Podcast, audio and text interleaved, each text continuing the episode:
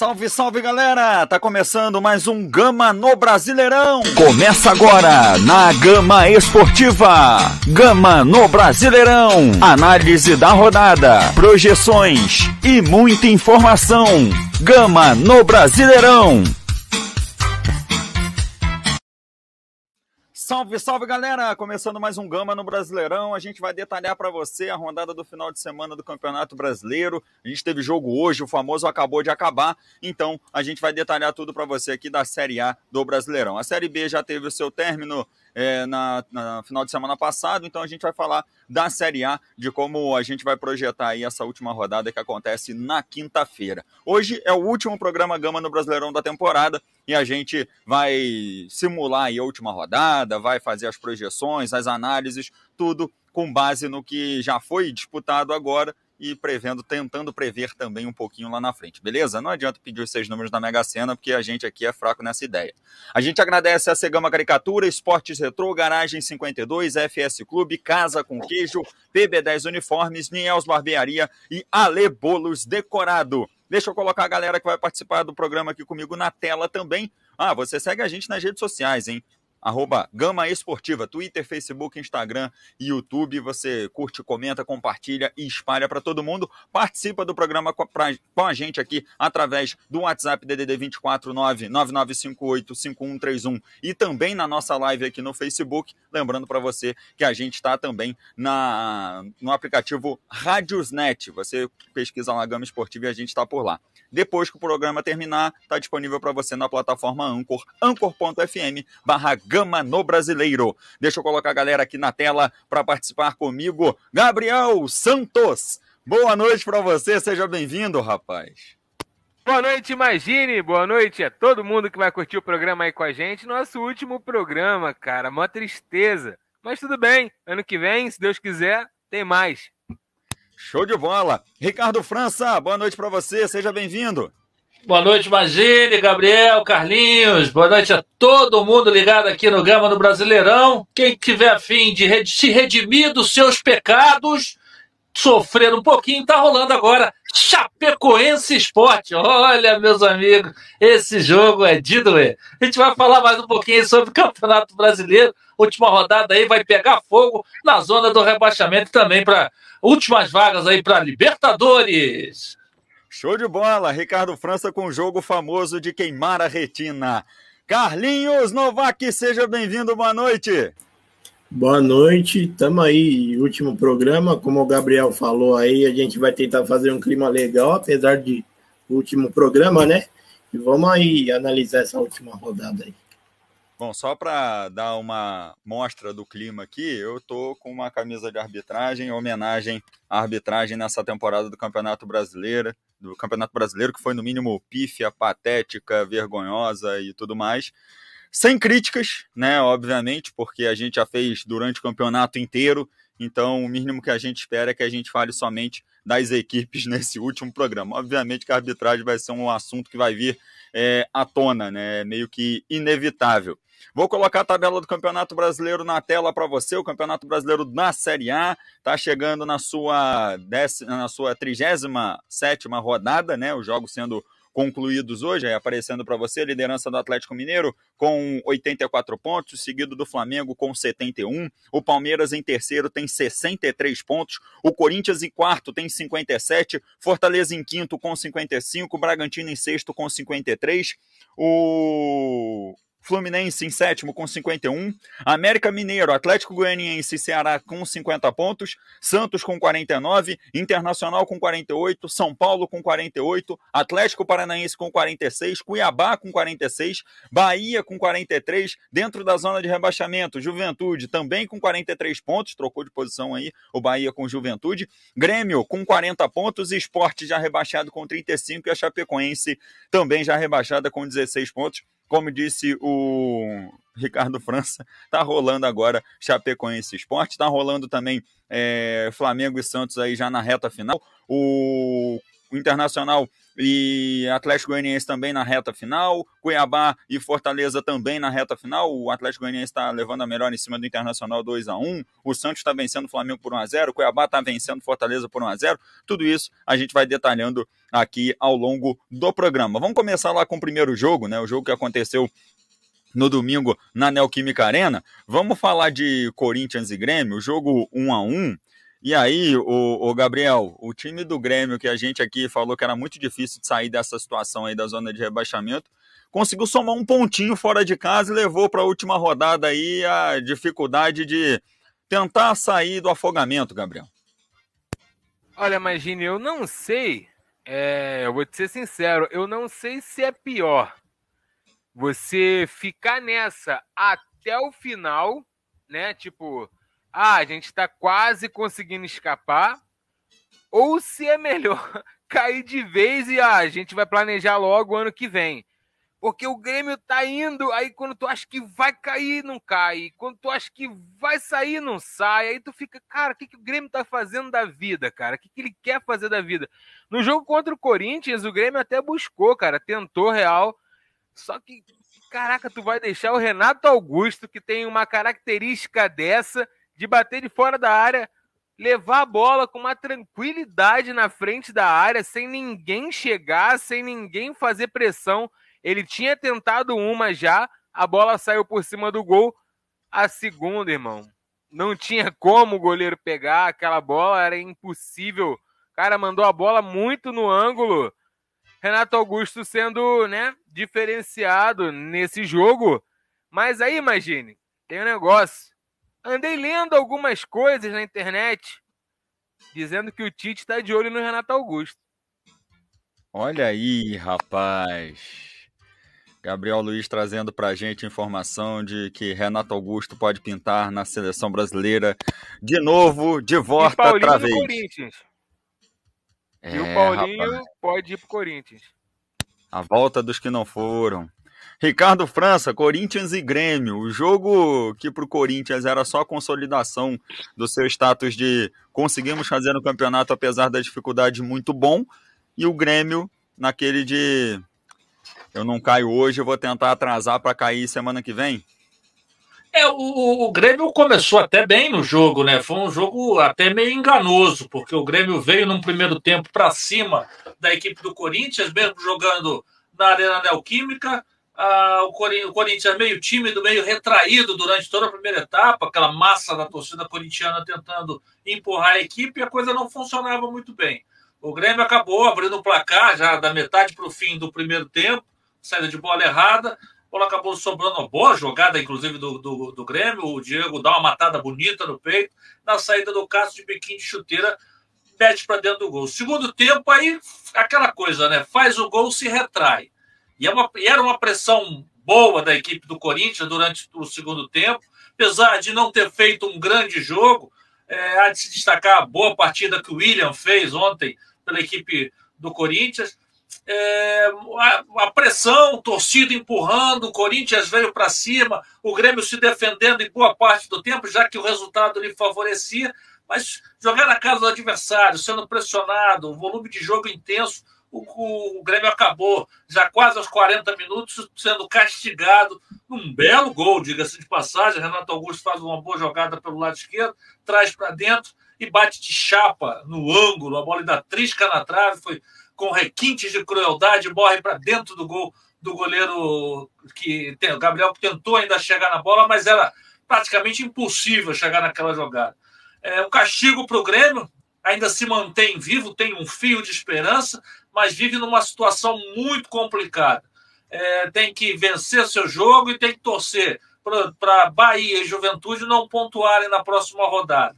Lembrando que o, o, o, o Grêmio enfrenta nada mais, nada menos que o Clube Atlético Mineiro, que é o campeão do Campeonato Brasileiro na versão 2021. Então, é uma situação muito complicada, não é impossível, mas é muito difícil a situação do Grêmio. Tem que jogar por ele e torcer para que joguem os adversários de, de Bahia, que é o Fortaleza, e o adversário do Juventude, agora, se não me engano, é o Corinthians.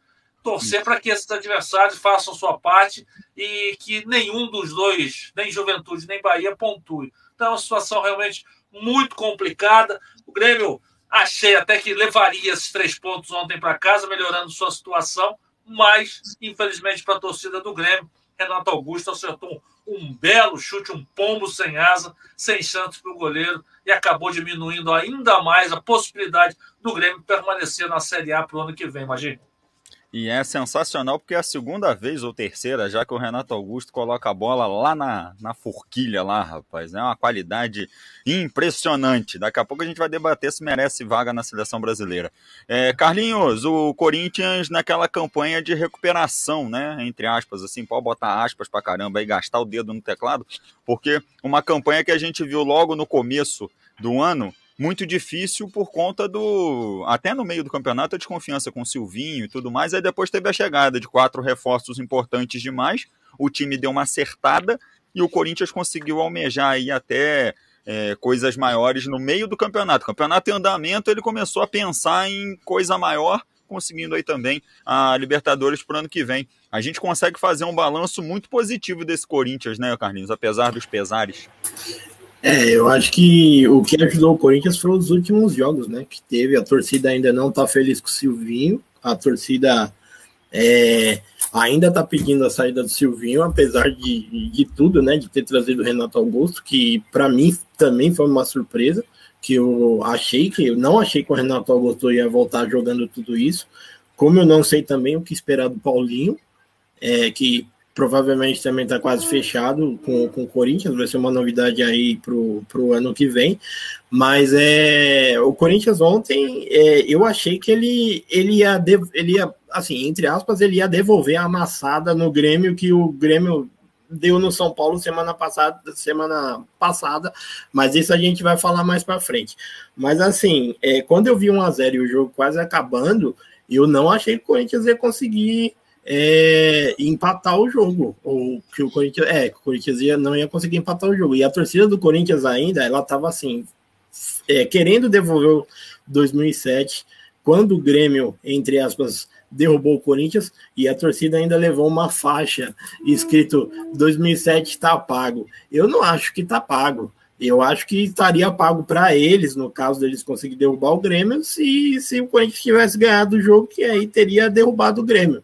Mas é, vamos ver agora o que, que, que, aguarda, né? Pra, na próxima rodada. E eu acho assim, ainda acho que é, joga Corinthians e Juventude.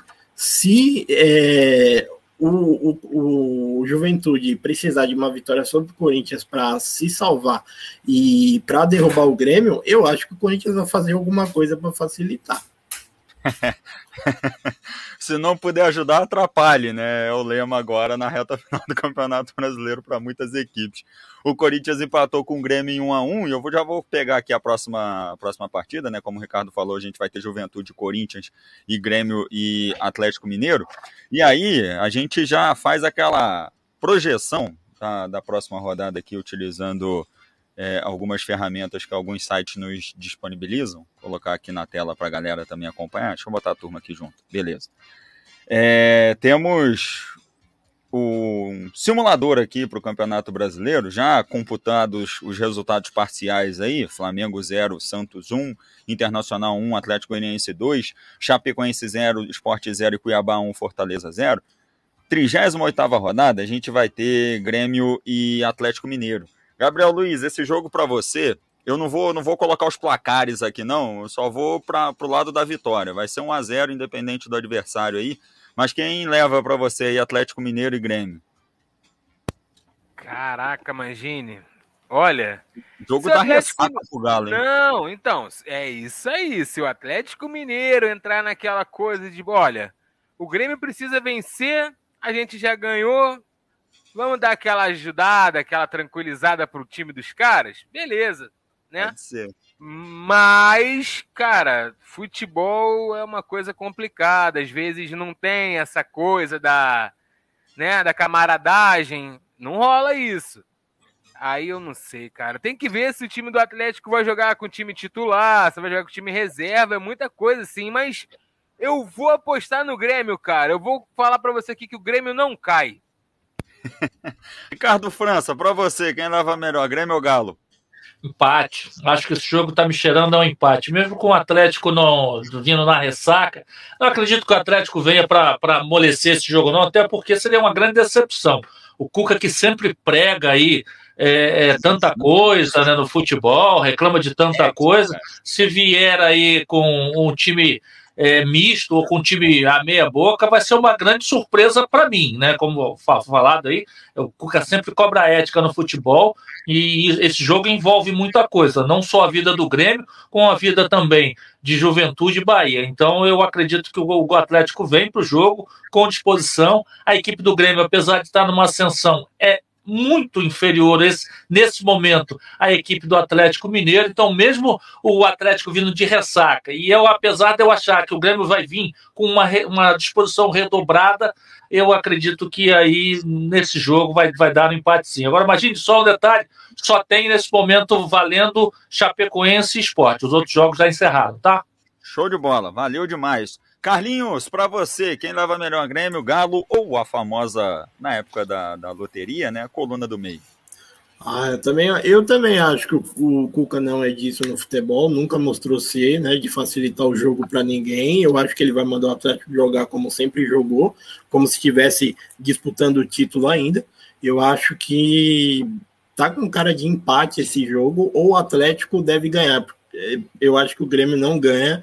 Era o que era o que eu achava que o Atlético ia jogar mais aliviado contra o Bahia uhum. e não foi o que aconteceu. Então, eu acho que dá um empate ao da Atlético mesmo e eu acho que infelizmente o Grêmio cai. Então vou pegar a galera que está participando com a gente aqui na live, ó, o Leandro Thierry dizendo que o time sem vergonha no Maracanã, fora Abel, empatar com sub-20. Tá rindo à toa o Altieri, torcedor do Palmeiras, campeão da Liberta. O Christian Gama dizendo aqui que é o melhor programa do Brasil, valeu demais, tamo junto. O Tafarel colocou que o Grêmio já está rebaixado e os reservas do Atlético vão vencer. O Maurício está dizendo para você, Ricardo, que vai dar Grêmio. O Cuca é gremista.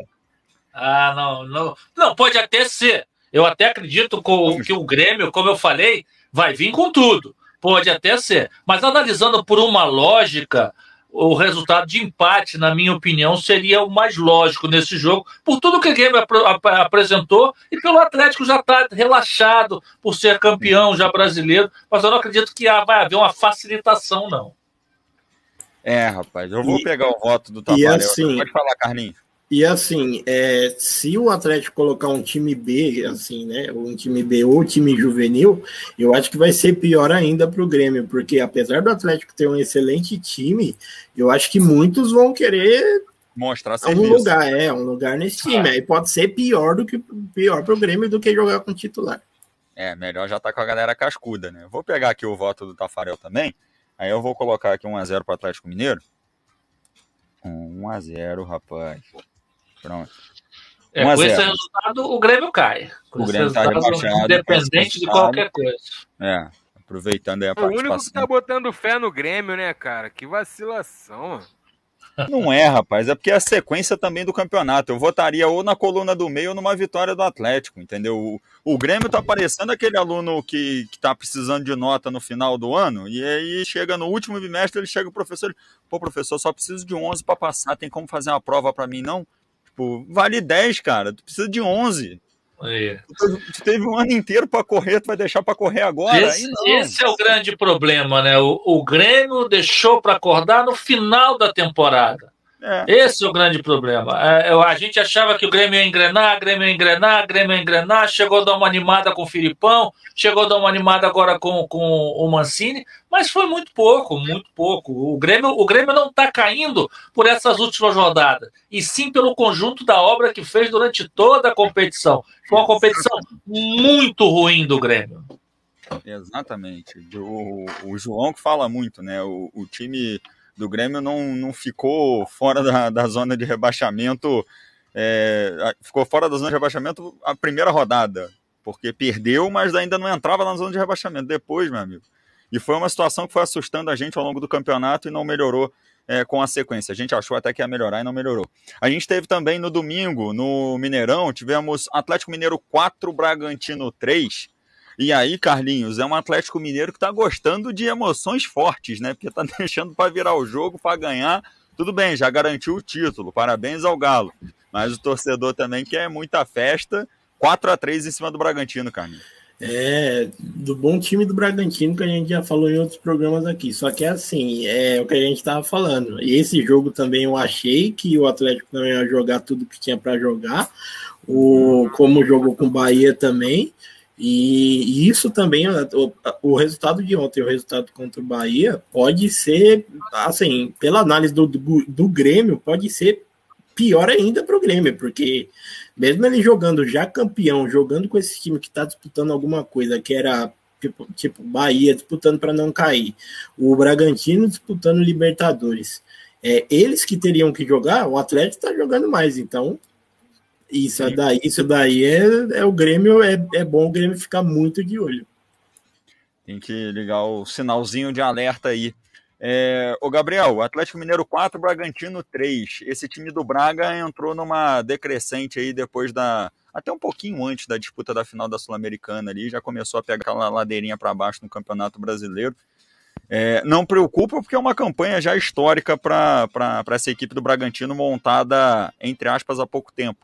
Mas é, é uma situação que chama a atenção, porque jogou muito bem contra o Galo. Jogou o tempo todo em cima, um jogo muito aberto, um jogo muito interessante de, de, de se ver. Mas é aquele sinalzinho de alerta para o torcedor, para aquele cara fanático de. Poxa, depois que. um pouquinho antes de perder a final da, da Sul-Americana, já entrou na, no elevador ali do, do morro abaixo, né? Tá voltando a brigar por uma vaga na Libertadores o Bragantino, Gabriel. É engraçado como o time do Bragantino. Engraçado não, né? O Bragantino sente muita falta do Claudinho, claro, durante uhum. o ano todo, né? Mesmo tendo o Arthur ainda sendo destaque, jogando muita bola. Tá jogando demais o Arthur. Se o Bragantino conseguir segurar ele pro ano que vem, vai ser um trabalho muito bem feito, né? uhum. né? Porque já deve ter muita gente de olho no jogador do Bragantino. E rapaz, cara, você tá muito certo. O Bragantino, ele começou uma, uma decrescente no campeonato que foi algo que a gente começou até a questionar, né? Será que vai conseguir se manter ali e tal, tudo mais? Agora que o Bragantino tá voltando a tentar alguma coisa, só que aí já é tarde, né? Imagina, falta uma rodada para acabar o campeonato, né? Também não adianta mais tentar tanta coisa assim, é. apesar é. que no Campeonato Brasileiro, do jeito que tá, né, imagine, ou tu é rebaixado ou tu vai para alguma competição internacional. então, o time do Bragantino não tá tão no prejuízo assim. Tá indo é igual chegar cedo no churrasco. Né? Vamos colocar assim. Então... É igual chegar cedo no churrasco. Ou tu vai ajudar a limpar a casa, ou tu vai acender a churrasqueira.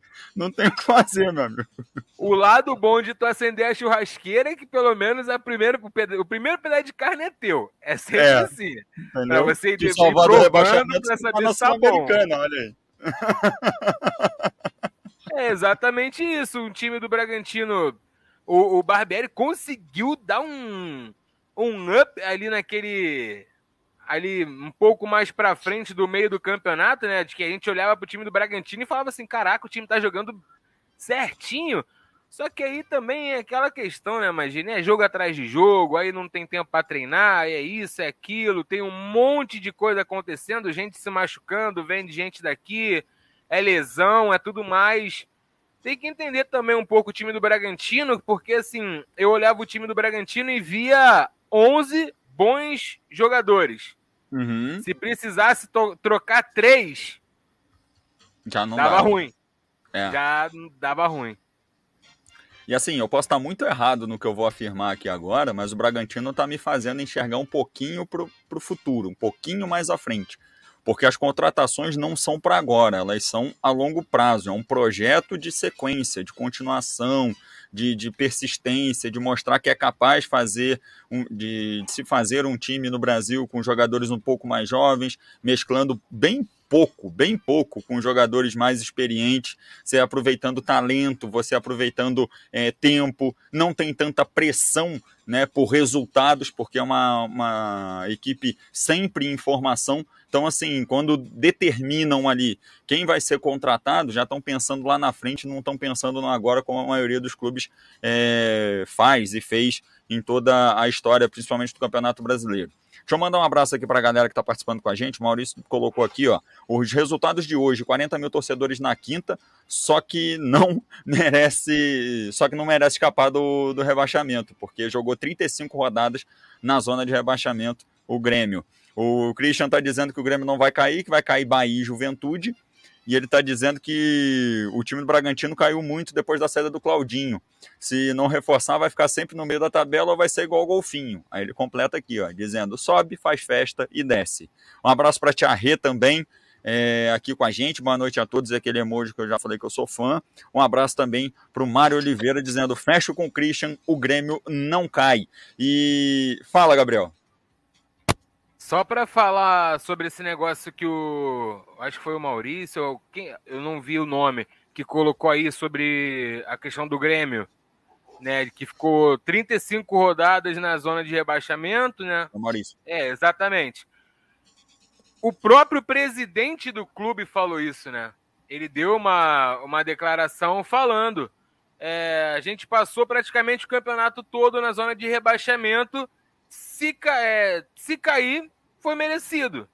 Então, o próprio presidente do clube entende que realmente o time do Grêmio não conseguiu. Agora, imagine, tudo bem, aconteceu isso tal, o Grêmio tá praticamente rebaixado, existe aquela chance mínima. Uhum. Só que, cara, eu não consigo olhar para o time do Grêmio até hoje e entender o porquê que ele tá ali. Não, não dá, dá, cara. Dá. Não tem não como. Tem a menor condição. Não tem a menor condição. Tô com você nessa aí, não tem como, como imaginar isso.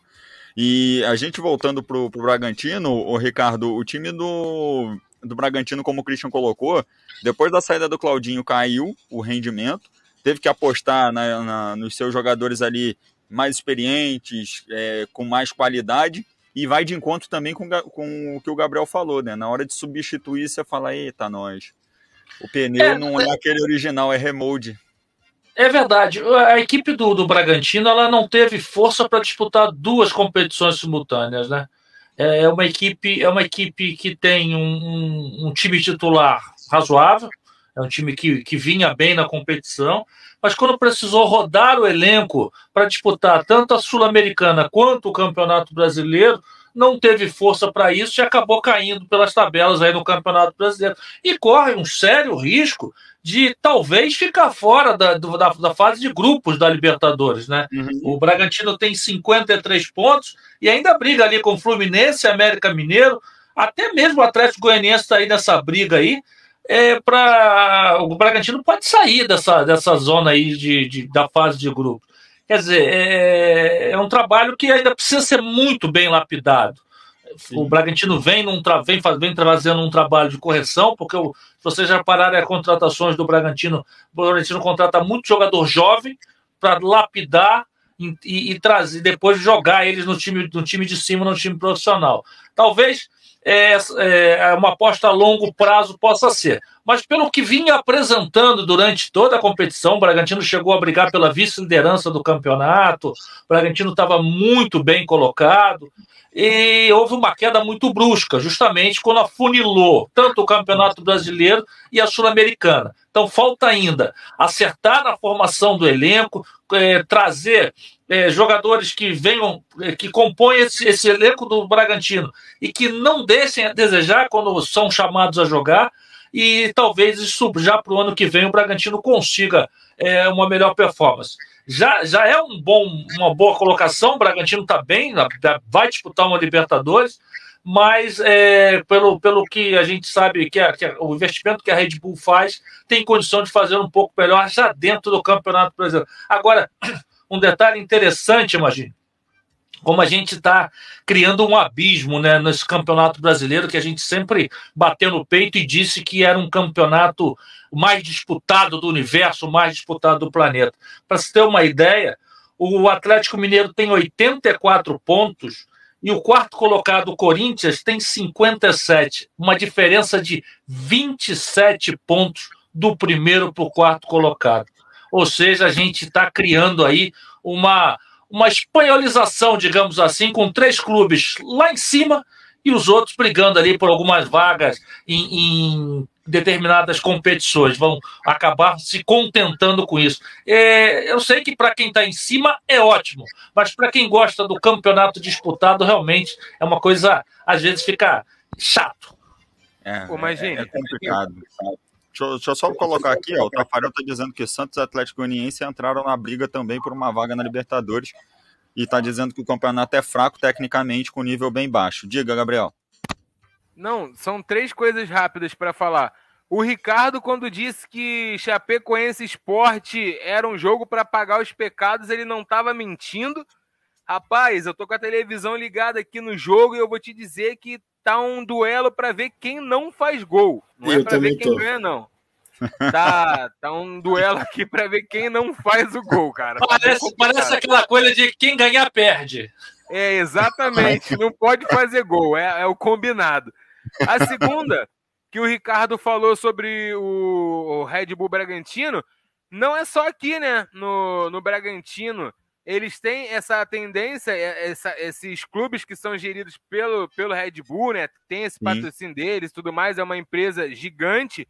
Eles fazem isso também na Alemanha, por exemplo, lá com a RB Leipzig, eles moldam muitos jogadores, pegam muitos jogadores novos para vender, né? Tanto para Borussia quanto para Bayern, entre outros clubes lá da, né, da Europa e tudo mais. E essa, esse abismo que o Ricardo falou foi o que me deixou mais tipo. Cara, o que, que tá acontecendo no campeonato? O Tafarel também falou isso aí, Ricardo, concordou contigo. Cara, são três clubes, né? E o resto, a diferença é, é, é gritante, é bizarra de diferente. É muita coisa, porque são três times tops, entre aspas, 3, 4. Cara, assim, eu considero até o Corinthians, cara, que eu acho que o Corinthians ano que vem vai vir dando um trabalho danado nesse campeonato brasileiro e nas outras competições também, se se acertar, né? Mas, cara, a diferença de nível técnico de três, quatro times no máximo para o resto do campeonato é bizarro, cara. Os caras brigando por título e Libertadores e o resto brigando praticamente para não cair e uma sobra de competição qualquer aí, cara. É uma, um, um abismo muito, muito bizarro. A gente segue aqui falando do Campeonato Brasileiro. Daqui a pouco eu vou para a parte lá da, do simulador. Fala, Uma... Carninho. Imagina, não, só para completar o Salzburg lá da Áustria, lá, que também é um, é um time do grupo, eu acabei de ver aqui fazer a pesquisa, a média de idade deles é 23 anos. Olha aí. Então, assim, jogaria facilmente uma competição sub-20, sub-23 aí da Europa, né? Tem competição da Champions, enfim, tem várias competições aí de clubes menores, só que os caras estão jogando o campeonato principal, aparecendo em competições europeias com, com vontade, com 23 anos, né? 25, 27, mas não além disso. Diga, Gabriel. Cara, dessa vez eu não falei nada, imagine. Juro pra você, cara. Tava ah, não, apareceu, não, apareceu o ícone aqui do microfone sumindo. Achei que você queria falar, por isso que eu te chamei. Ah, não, Mas foi seguimos. porque foi um negócio aqui do jogo, foi do jogo. Que eu pensei que agora sai gol. Entrou Henrique Almeida, ex-fogão, ex-Botafogo. Agora sai gol nesse jogo, cara. Artilheiro nato esse garoto. Ex-fogão, quando você falou, eu achei que era gazista. É... Temos Bahia, tivemos Bahia e Fluminense. O Bahia venceu o Fluminense na Fonte Nova, deu uma respirada nessa parte de baixo da tabela aí, Carlinhos. O Gilberto sendo decisivo em cima de um Fluminense. Eu já não sei nem como arrumar um adjetivo para o Fluminense, Carlinhos. É um, é, é, é um resultado que eu também não esperava, né? Gilberto eu vivo postando nas redes sociais que eu quero ele de volta ao São Paulo, né? Porque ele é muito melhor do que qualquer atacante que está lá, tirando o Luciano, logicamente. É...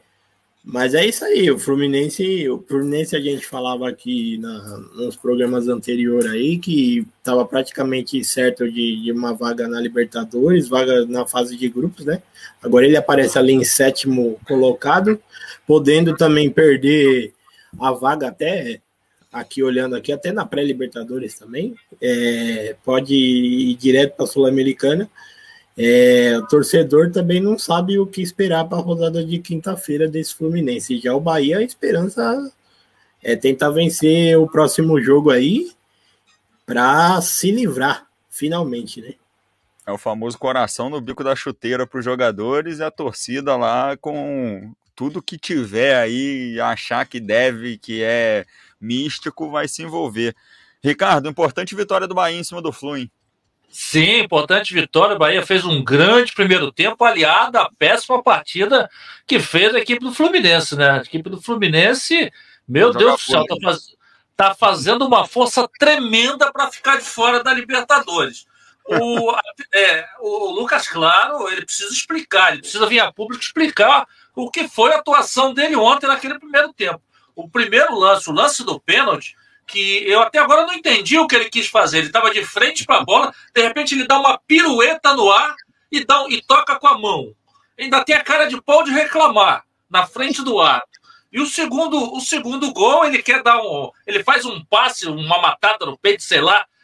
Não, pega jogador adversário que já aciona o Gilberto, pegou o goleiro de calça curta no meio do caminho, cobertura, golaço, 2 a 0 Então, Bahia fez um grande, grande primeiro tempo, depois no segundo tempo a, o jogo foi um pouco mais equilibrado, o Marcão conseguiu dar um pouquinho mais de consistência ao meio campo da equipe do Fluminense, o Fluminense veio um pouquinho melhor, mas foi um jogo muito ruim do Fluminense e o, e o Bahia foi merecedor da vitória. Aliás, o Bahia vem jogando algumas partidas muito bem, até mesmo quando é derrotado, acaba se lançando um pouco mais ao campo, ao campo de ataque, e acaba facilitando na parte defensiva, e aí isso é, faz até gera alguns problemas, acaba perdendo o jogo.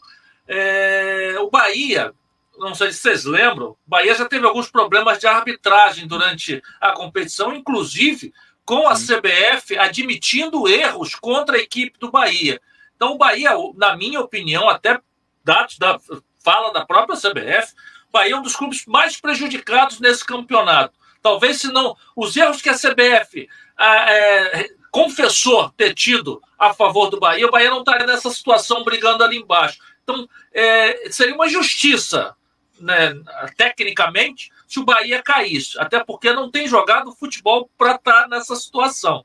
Então, é, é, deu, um grande, deu um bom passo, tem todas as possibilidades da última rodada sair, só que pega o Fortaleza dentro de casa pega o Fortaleza lá, lá no Ceará. Então é um jogo difícil, complicado, mas o Bahia, se jogar o que jogou no primeiro tempo contra a equipe do Fluminense, tem amplas possibilidades de sair com a vitória. Até porque Fortaleza hoje já foi a Cuiabá praticamente com, com o time reserva. Seis jogadores eh, não foram a campo hoje. Acredito que o Voivoda também deve poupar mais alguns atletas na última partida, o que é ruim, mas é, o que ele já fez hoje deve fazer também contra o Bahia. Então aumenta ainda mais a chance da equipe do Bahia talvez se livrar de um, de um rebaixamento para 2022. E o Marcão precisa ajeitar esse time do Fluminense, dar mais consistência se quiser disputar campeonato, a Copa Libertadores do ano que vem. O Fluminense entra apático nas partidas, o primeiro tempo sempre é ruim para depois acertar no segundo tempo. Então, o Fluminense precisa se acender, tá ligado? Porque senão perde essa vaga da Libertadores na última rodada. É, e sonolento no sentido de não ser só o sono, né? É sono e é lento. Ou seja, a equipe do Fluminense entra muito, mas muito desligada do jogo. Valeu, obrigado. Vocês são muito gentis. É, show de piada horrorosa aqui. E, Gabriel, o Fluminense está em sétimo lugar, como a gente mostra na tabela aí, com 51 pontos. É, poderia estar tá mais tranquilo com relação a Libertadores, né?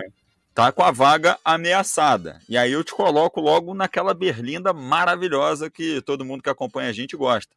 O Fluminense Novidade. crava uma vaga na fase de grupo da Libertadores? Não. Não. Imagine, eu para te responder, eu, a gente pode fazer o seguinte: a gente pega um programa, sei lá, cara, de dois meses atrás, pega minha resposta e coloca aqui. Não muda em nada, imagine. O time do Fluminense é incompreensível, cara. Você não sabe o que, que o time do Fluminense quer fazer da vida dele. É impressionante, é cara. O Fred, cara, eu achei da hora a entrevista do Fred.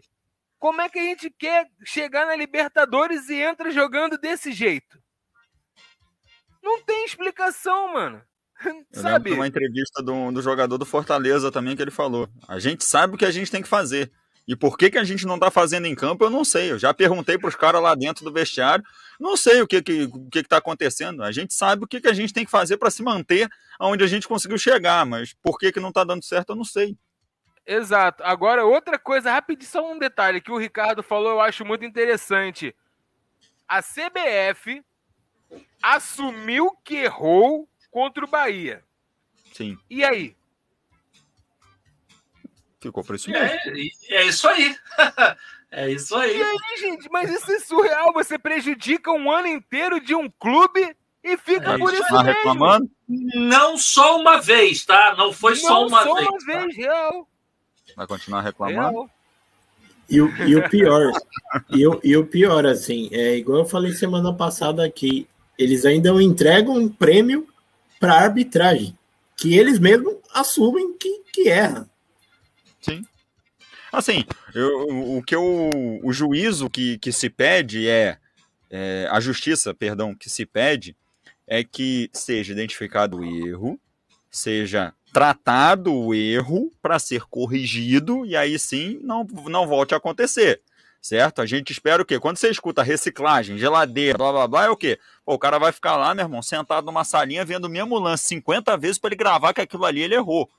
Mas não, o cara vai para lá, obviamente apita um, um campeonato sub qualquer coisa, um amador do. do, do É, seu imagina, ele, ele, ele apita a Série B. A punição Não, então. do cara é apitar a Série B ganhando a mesma coisa. É, a punição dele é fazer dois campeonatos amadores aí, apitar a Série B e volta para a Série A como se nada tivesse acontecido, entendeu? Então a gente chegou à conclusão aqui que esse prêmio para arbitragem não é para o melhor, é para o me, é pro que errou menos. Menos pior. É, por aí. Eu vou te É falar o que eu acho que o pior. é pro mais midiático, sabia? É o cara que mais agradou ali a questão da mídia, da arbitragem. O cara que você olha assim e fala, poxa, esse é árbitro, ponto. Entendeu? Ao invés da gente olhar para ele e falar assim, poxa, esse árbitro é ruim.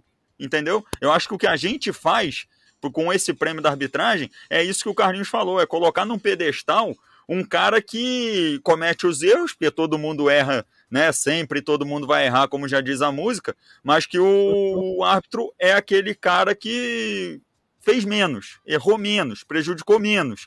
Então você consegue dar um prêmio para isso. É, é meio E- contraditório e é meio ridículo. E, e tem, e tem outra coisa, e tem outra coisa assim, é não só o VAR e não só os árbitros da CBF são ruins. É, essas emissoras que tem central de arbitragem, é, quatro, cinco emissoras, também a equipe é toda ruim. Não, e, e às vezes elas acompanham o erro para seguir adiante. O que, que você está comemorando, Gabriel? Fala pra Saiu gente. o gol, cara! Saiu o gol! Saiu o gol do esporte, maluco! Que isso, mano! Que emoção! Que jogo Sim. bom! Quem Que fez, o gol. Que golaço, irmão! Golaço. Que golaço! Quem fez o gol? Mas calma aí, daqui a pouquinho eu te falo. Na informação completa, rapaz. Deixa eu botar o Tafarel aqui na conversa. Ele está dizendo que podemos dizer que até que temos apenas três times sul-americanos com grande investimento, porque não vejo outros times ameaçando o título dos três na Libertadores. Ô. Luciano Juba! Olha, rapaz, eu ia falar Micael ou Paulinho Mocerim. Diga, ô Ricardo. Não, você falou da- das centrais de arbitragem, né? É, é, ontem eu estava eu tava vendo um, um olho cá, um olho lá, assistindo o Grêmio e, e- e Corinthians, assistindo também o jogo do Fluminense Bahia. E ontem os caras rasgando elogio ao Bruno Arleu, né? E eu pensei, caramba, eu vi alguns jogos do Bruno Arleu e é um, é um ato comum, né? Aí você falou aí agora, é provavelmente esse que vai ganhar, né? Porque é, quem estava fazendo o jogo, eu não lembro quem, quem fez, falando que o, o, quando é, o jogo é de, pede um árbitro de segurança, chama o Bruno Arleu, né? E esse é o nível da arbitragem. Bruno Arleu é um, é um pequeno fabricante de lambança também, mas é o cara que é, a central do apito né, tá elogiando, então provavelmente é o cara que vai fazer a. E assim, pra Vai, vai gente, no automático. Vai, ô, Carlinhos, É. desculpa. Vai no automático aqui, tá? Pede um árbitro de segurança, porque o Bruno Arleu de Araújo é um, é um árbitro que exerce a profissão de policial militar. Pode seguir, Deve Carlinhos. Deve ser. E assim, para a gente imaginar o nível dessas central de arbitragem, Tem um canal, eu não vou falar qual é, o pessoal que está assistindo, o pessoal vai conseguir pesquisar e provavelmente os integrantes do programa já sabem quem é. É um árbitro, é um árbitro, assim, um dos piores, foi um dos piores. Sempre teve reclamação dos quatro grandes do Rio, dos quatro grandes de São Paulo. Ele e a esposa fazem parte da central de arbitragem. A esposa, o que acontece? A esposa nunca teve destaque em arbitragem. Não. E o que, que ela tá fazendo lá? É. Não, não dá para entender, não. Isso aí. É. Tem coisa que é Ah, melhor nem não. pesquisar muito. O, o outro lá, que é um dos, dos chefes lá, o irmão é árbitro, que é mais incoerência do que essa. Ele vai, ele vai criticar a arbitragem do, do Brasil? Óbvio que não, pô. Não vai, ué. Gente, o próprio Gaciba, que foi o presidente da comissão de arbitragem também, foi um morde a sopra que ninguém aguentava, meu amigo. Até o fim da gota d'água. Tipo, não dá mais para defender o cara, então vamos parar. E parou, entendeu? Parece E que aí, a, a central, a, central, a tal da central do apito é um estágio para o cara ser. assumir a, a CBF lá, a arbitragem da CBF. E, a, é, e a- assim, Gaciba, tá ruim de te defender, hein, cara. Faz o favor pra nós aí, pede o bonezinho, porque eu não tô conseguindo mais, não. ó, e é, Ô, e é assim. Oi. Pode continuar, Gabriel. Ih, foi mal, Carlinhos. Te cortei, irmão. Vai lá, fala aí. Não, só para completar aqui, a tal esposa, ela não era, não era árbitra, ela era bandeirinha e ela, Ela é nunca auxiliar. bandeirou, ela nunca bandeirou sequer um jogo na Série A ou na Série B. Que destaque que ela teve? Nem nem campeonato paulista ou carioca eu nunca vi. É o famoso QI, Gabriel. É, rapaz, é isso. Ô, Ricardo, é, Oi. chamam a central do apito de central do amigo, não é isso? Mais ou É, menos? central do amigo, é verdade. Isso é Tem terrível. sempre, uma passa- tem, tem sempre uma passadinha de pano para alguém, é impressionante. É, no próximo eu não vou vir com a camisa da arbitragem, não, que vocês não são muito amigos de árbitro, não. Ah, se O tu Tafarel aqui continuar dizendo fazendo essas piadas aí, não vai ter próximo, cara. Se tu continuar com essas piadas, vão cancelar a segunda temporada, irmão. Eu que vou tomar o vermelho. O Tafarel aqui dizendo que o Marcão não tem esquema tático nenhum, é três volantes, três atacantes e só tá em sétimo porque é incompetência dos outros. É, Tafarel, eu concordo com você aí. Aliás, O- esse esquema tático aí virou moda no Brasil, que tem de Virou. time jogando dessa forma é um absurdo. Virou, virou um troço horroroso. É, quando, quando você tem jogadores que cumprem meia função, ok, mas você tá utilizando um meio esquerda na ponta esquerda e o cara tem mais cacuete defensivo do que ofensivo, não vai dar certo nunca. Aí Entendeu? toma a ligação direta da zaga pro ataque e se vira quem tá lá na frente para correr. É.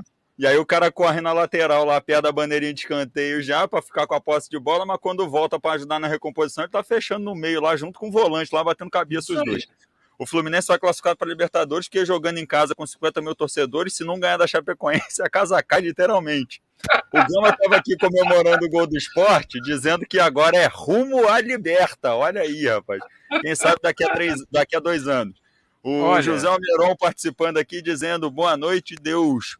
Te ouço e que o Grêmio não caia. Tá comentando aqui o. o respondendo o comentário do Christian. É, mas vacilou demais. Como é que pode o Grêmio perder 19 jogos no brasileiro? Praticamente um turno é, para cair. Não dá nem para reclamar. Ainda tem chance de brigar para sair dali, né? Continuando o nosso campeonato brasileiro, a gente teve Ceará e América. Tem, peraí que chegou mais mensagem aqui antes de eu chegar lá. Nenhum árbitro que já esteve assumindo o VAR pode ser eleito como melhor árbitro. Uma vergonha o mau uso do VAR. O Tafarel aqui dizendo e o João Guimarães dizendo boa noite. Como diz o Damião Barroso aqui, que participa com a gente das transmissões, ele fala que o VAR é o vir atrapalhar, rapaziada. O Ceará recebeu o- América Mineiro, ficou no 0 a 0 e Ricardo, é aquela fase do, do colírio, o colírio com É. aquela rotina. Joguinho de queimar a retina também. Ceará e América Mineiro não avançaram na competição. É, esse é o nível né, do, do Campeonato Brasileiro. Tirando os que estão brigando lá em cima, você, você vê um jogo de segundo escalão, às vezes é doloroso, cara. Às vezes é muito complicado você conseguir ver um jogo até o final. Esse jogo do América Mineiro e do Ceará foi um jogo muito fraco, muito ruim. É, o público foi sensacional, bastante gente lá no, no, no estádio para assistir essa partida, mas que infelizmente não foram brindados com um bom espetáculo. Jogo uhum. muito ruim entre Ceará e América. São times que estão brigando pela, pela Libertadores. É, é engraçado, a gente fala de Libertadores, né?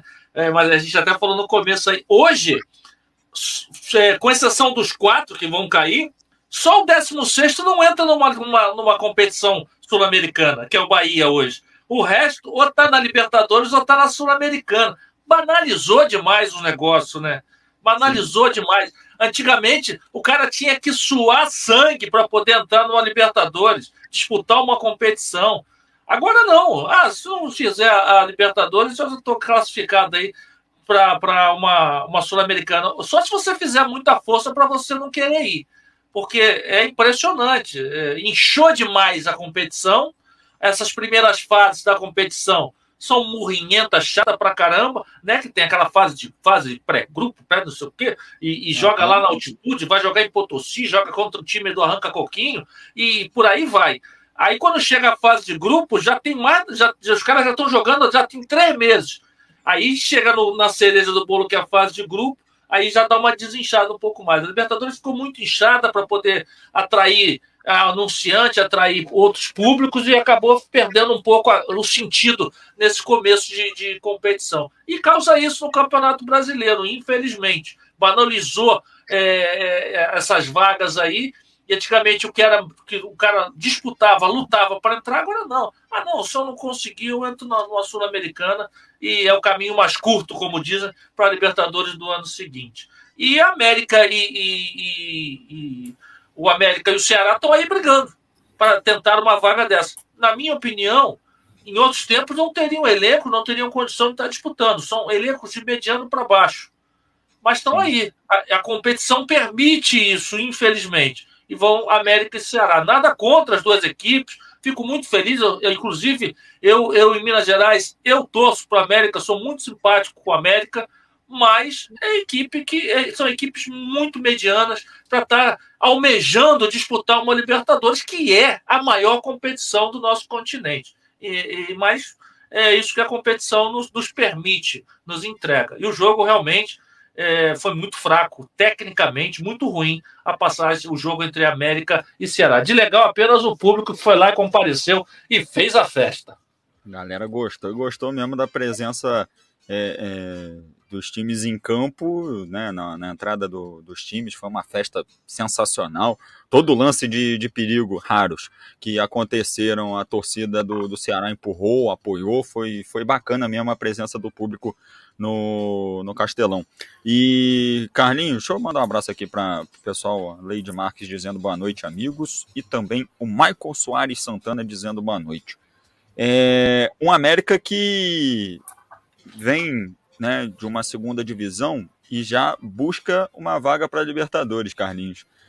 Como disse o Ricardo, né? Você vai na quitanda, você compra um refrigerante, uma bala e o troco a vaga na Liberta. Então, a gente falou aqui em outros programas já também que o time do América é muito bem treinado, o goleiro também é muito bom.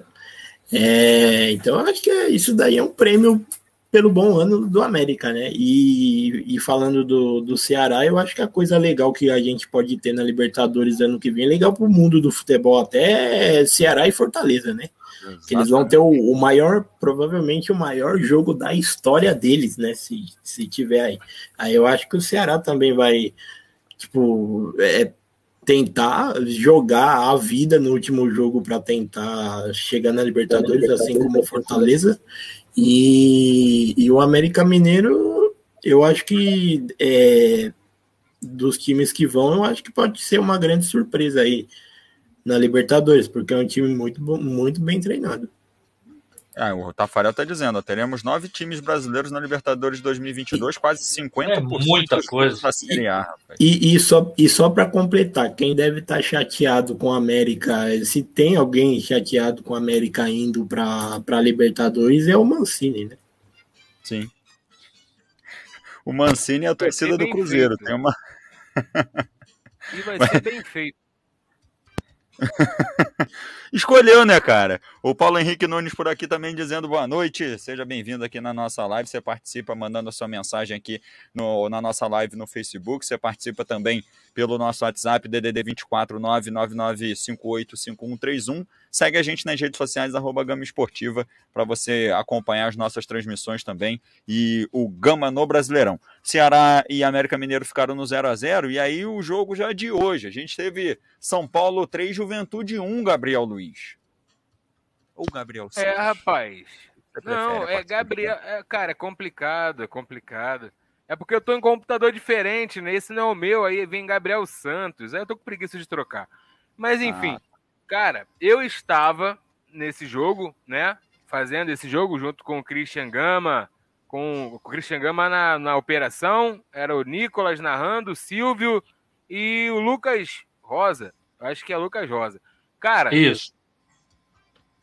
Foi um dos poucos jogos do São Paulo que eu acompanhei e eu falei: caraca, valeu! Dessa vez foi São Paulo, jogou bem do começo ao final o Juventude fez o golzinho ali no 2 a 1 Eu falei, ih, rapaz, vai azedar o caldo. Aí o Rafael Foster vai e lembra a todos nós o porquê do Juventude estar nessa pindaíba no Campeonato Brasileiro, né?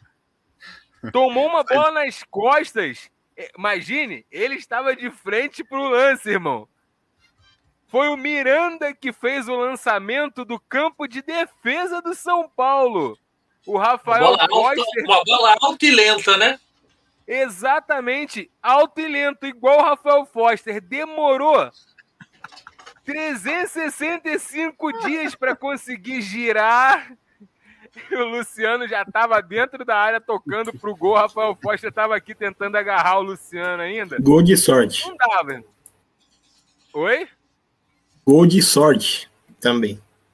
É, também. Mas atacante precisa ter um pouquinho de sorte também, né? Fez aquele gol ali com um toque, tirou do goleiro, jogou lá no cantinho. Creio eu que não foi para ir aonde foi aquela bola, mas, como o Carlinhos falou, sorte. Agora, uhum.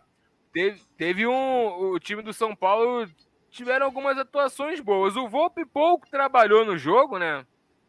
fez uma defesa ali fraca, bola no canto, assim, às vezes para o Volpe é até difícil, mesmo quando é fácil, mas hoje. Eu hoje ia falar isso. hoje ele conseguiu, né? Ficou tudo tranquilo, não teve uhum. muita bola na área para ele pular. Ele pula assim, né?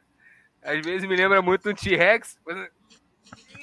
Não vai muito bem. Mas Ó, o Rigoni jogou bem. O Rigoni jogou bem. O Caleri fez o gol, mas.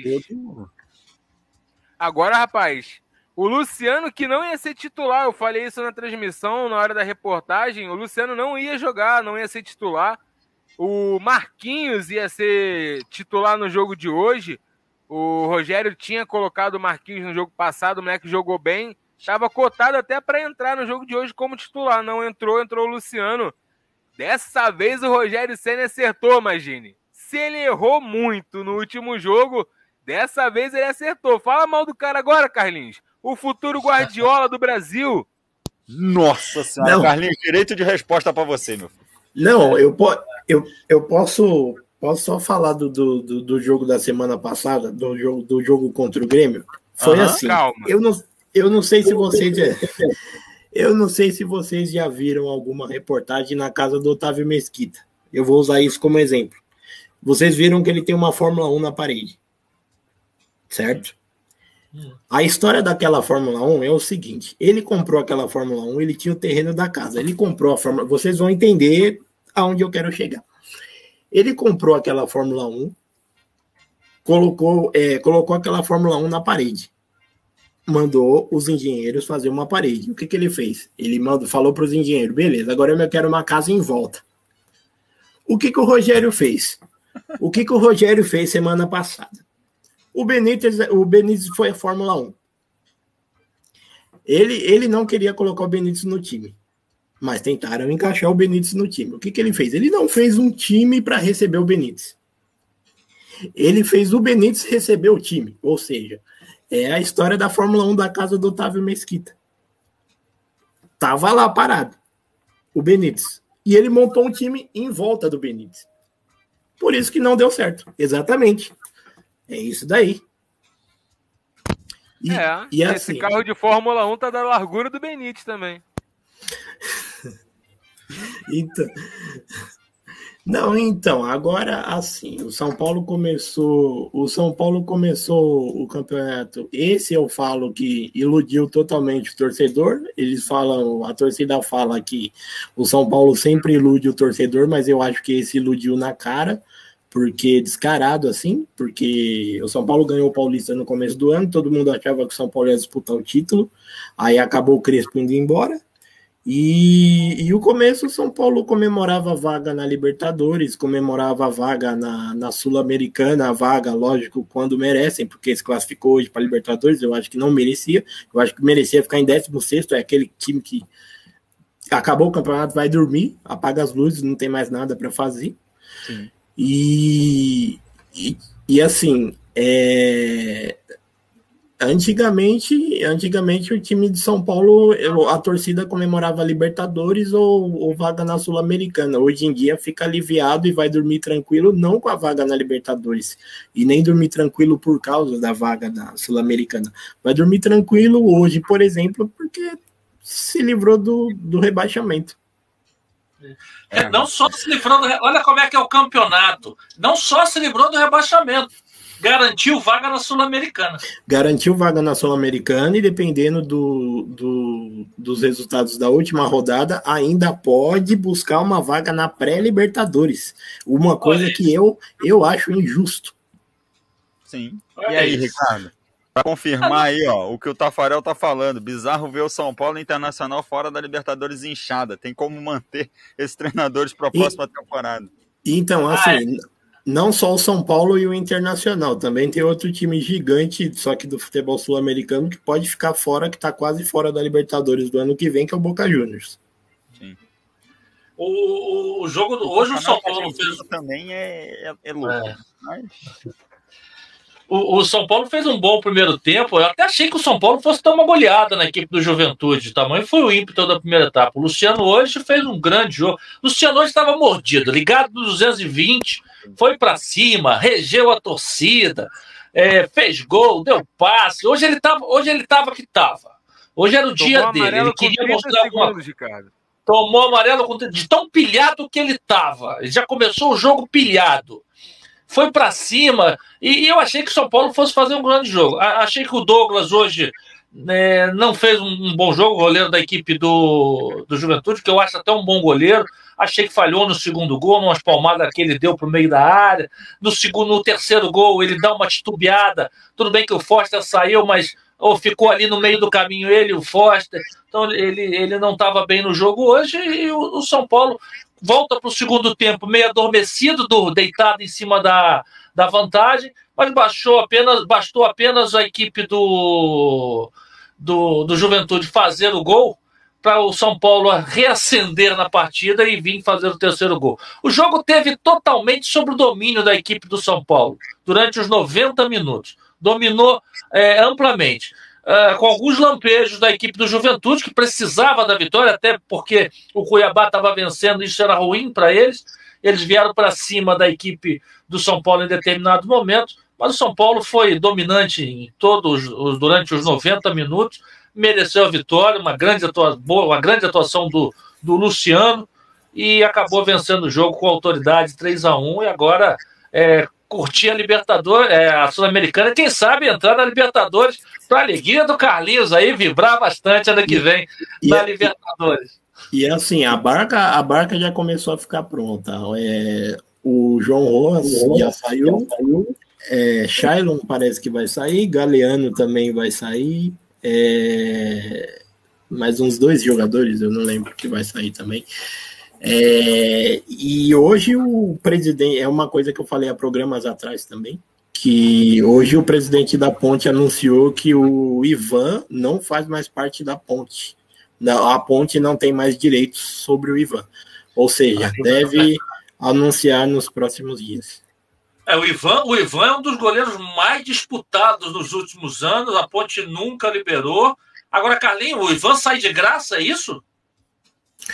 Então, é, eu não cheguei a ver sobre números, um, mas um goleiro que saiu até um, em um valor alto foi o Jean, que São Paulo anunciou hoje à tarde, que já está quase praticamente vendido, só falta assinar a documentação, vendido ao Cerro Portenho do Paraguai por 1,1 milhão de dólares. É, o Jean é um bom goleiro, mas tem o cérebro do tamanho de um caroço de amendoim. É, é complicado isso, rapaz. Vitória do São Paulo por 3 a 1 em cima do Juventude, como o Gabriel falou, o Juventude está ali naquela draga da zona de rebaixamento, uma hora bota a cara para fora da água para dar uma respirada, para ver como é que tá ali, se a areia tá perto ou se não tá. De repente volta lá e não tem nem pezinho que a água já tá tomando conta. A gente teve também hoje Atlético Paranaense e Palmeiras 0 a 0 um Atlético Paranaense pensando meio que numa final de Copa do Brasil e um Palmeiras com um time sub 22, 23. Um 0 a 0 Ricardo, de sei lá, né? O famoso fim de feira, né? É aquele, aquele futebolzinho de é, é, amigos com camisa e amigos sem camisa, barriga para cima é. do calção, barriga para fora do calção. É, é, muito esquisito, rapaz. Um 0 a 0 que, que não agradou ninguém. Assim, pro Atlético Paranaense ainda serviu alguma coisa aí, porque afastou qualquer risco de, de, de rebaixamento, né? Mas que é um 0 a 0 né? É, foi, foi, foi interessante para as duas equipes, imagine. O Atlético Paranaense para tá treinando o time, digamos assim, para uhum para a final e garantindo a sua permanência na, no Campeonato Brasileiro do ano que vem.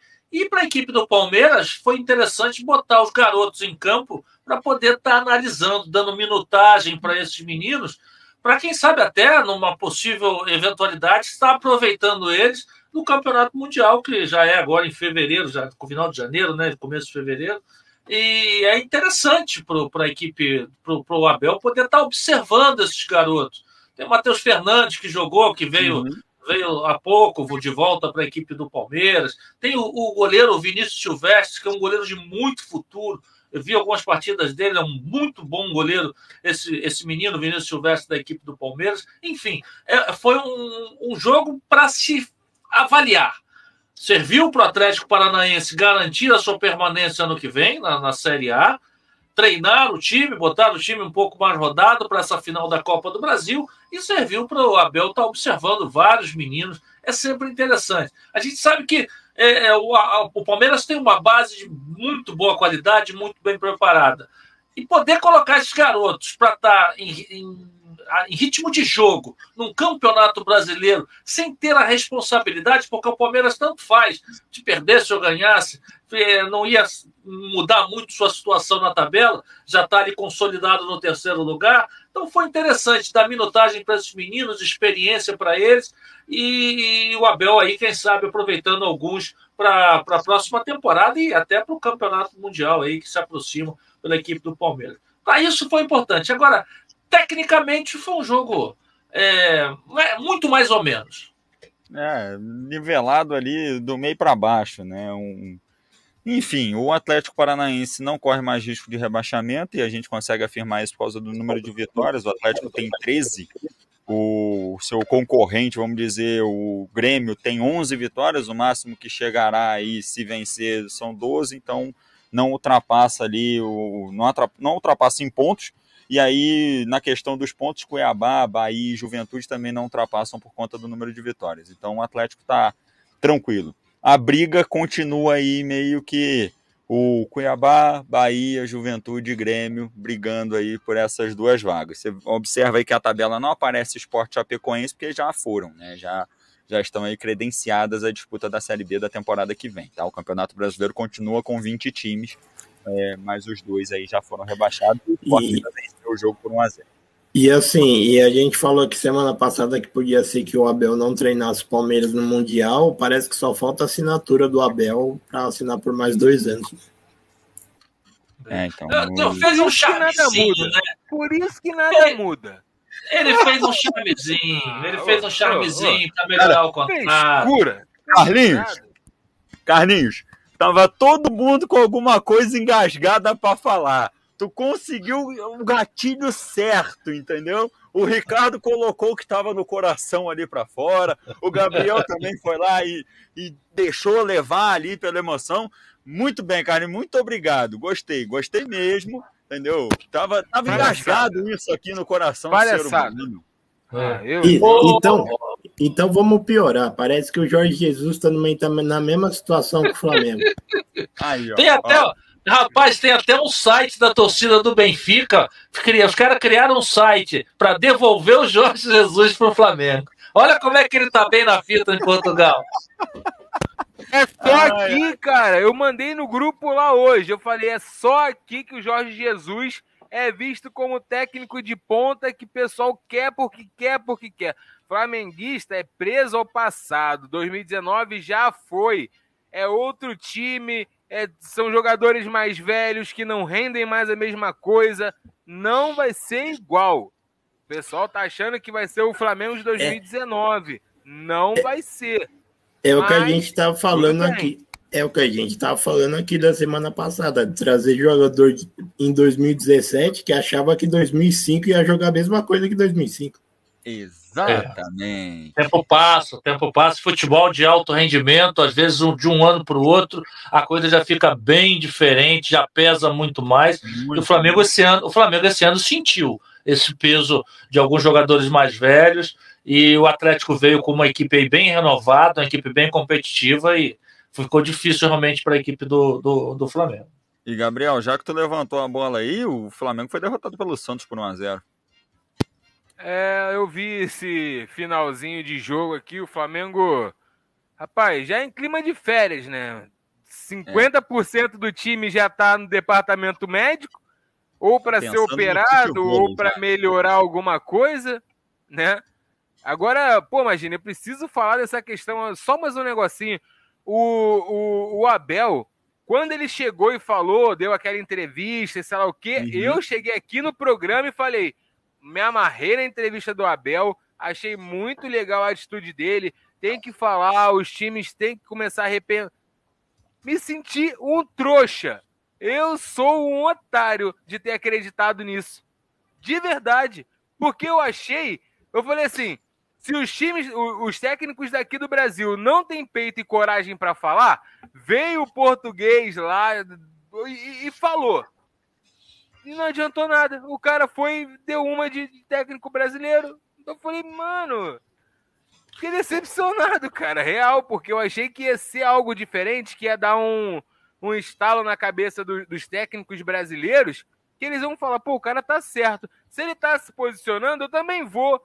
Não, não, não, adiantou nada. Ao contrário. Nada, nada, nada. essa, essa história do, do, por exemplo, que o Gabriel falou, dos técnicos que vêm para cá e lá fora são uhum. mais um na multidão e aqui são de ponta, acabam se tornando de ponta, é, é, leva, leva a pensar que é, a gente tem um, um problema de entre-safra aí dos nossos treinadores, né? Precisam estar tá melhorando, se reciclando, porque você vê a, a gente quando os clubes quando precisam de alguém para tentar tirar de alguma situação recorrem aos velhos medalhões. É, uhum. Luxemburgo ainda está por aí, Filipão ainda está por aí, e, e, e, os novos não conseguem é, se firmar no cenário nacional. Rodam, rodam, rodam, fazem seis meses de temporada num lugar, é mandado embora e não conseguem se firmar. E aqui no Brasil tem uma tendência, por exemplo, ah, o time da moda está jogando com três volantes, três atacantes, todo mundo vai jogar com três volantes, três atacantes. Ninguém Verdade, pensa é. fora da casinha, ninguém pensa diferente, ninguém se arrisca. Então tá na hora dos treinadores brasileiros mostrarem ao que veio, ao que vieram. Porque é, é, mudar alguma coisa. Porque é, é, é, complicado. A gente vê o Jorge Jesus tomando pancada no Benfica lá, e olha que o Campeonato Português não está nem na primeira prateleira hoje em dia.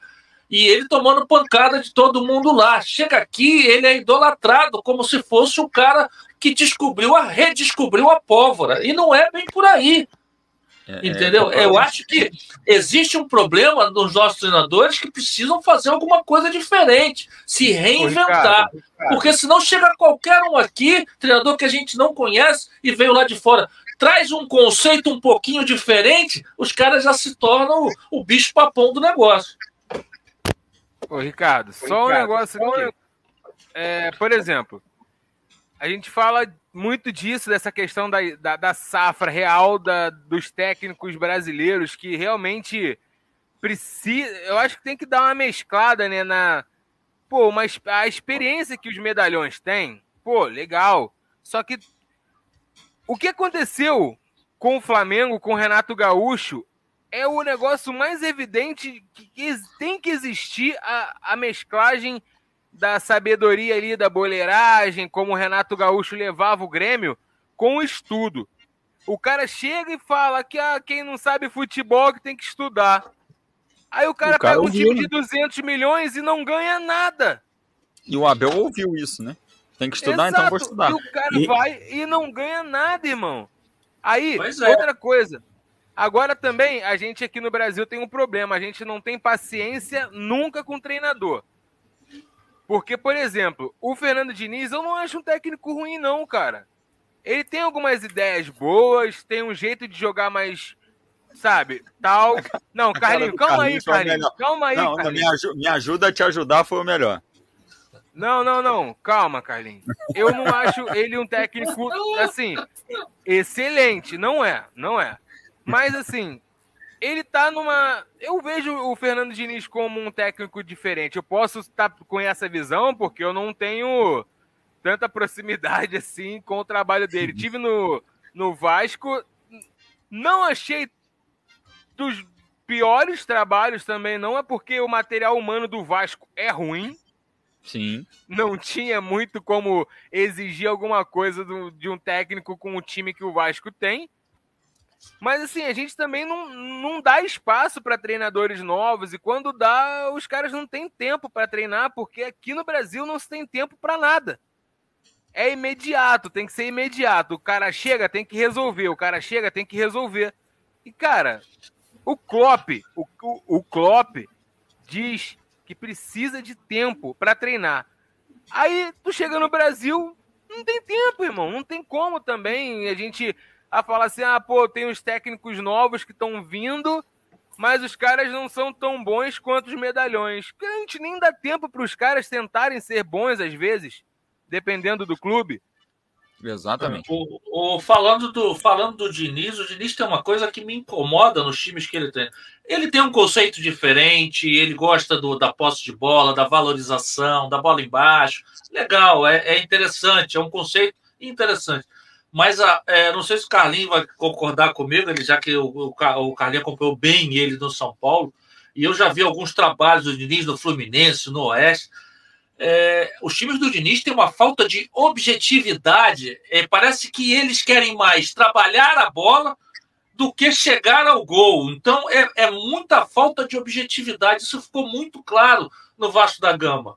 É, tudo bem que o Vasco da Gama não tinha um grande time, mas o Vasco detinha muito a bola, principalmente no seu setor de meio campo, e dificilmente acelerava o jogo para uma definição que levasse qualquer tipo de perigo para o adversário. E isso eu já, já tenho percebido em outros trabalhos do, do, do Fernando Diniz. A falta de objetividade. Um conceito é legal, ele quer implementar um conceito diferente, precisa ter tempo realmente, porque é uma coisa que quase nenhum treinador faz aqui no Brasil posse de bola, bola embaixo, jogo posicional, essa coisa toda, legal.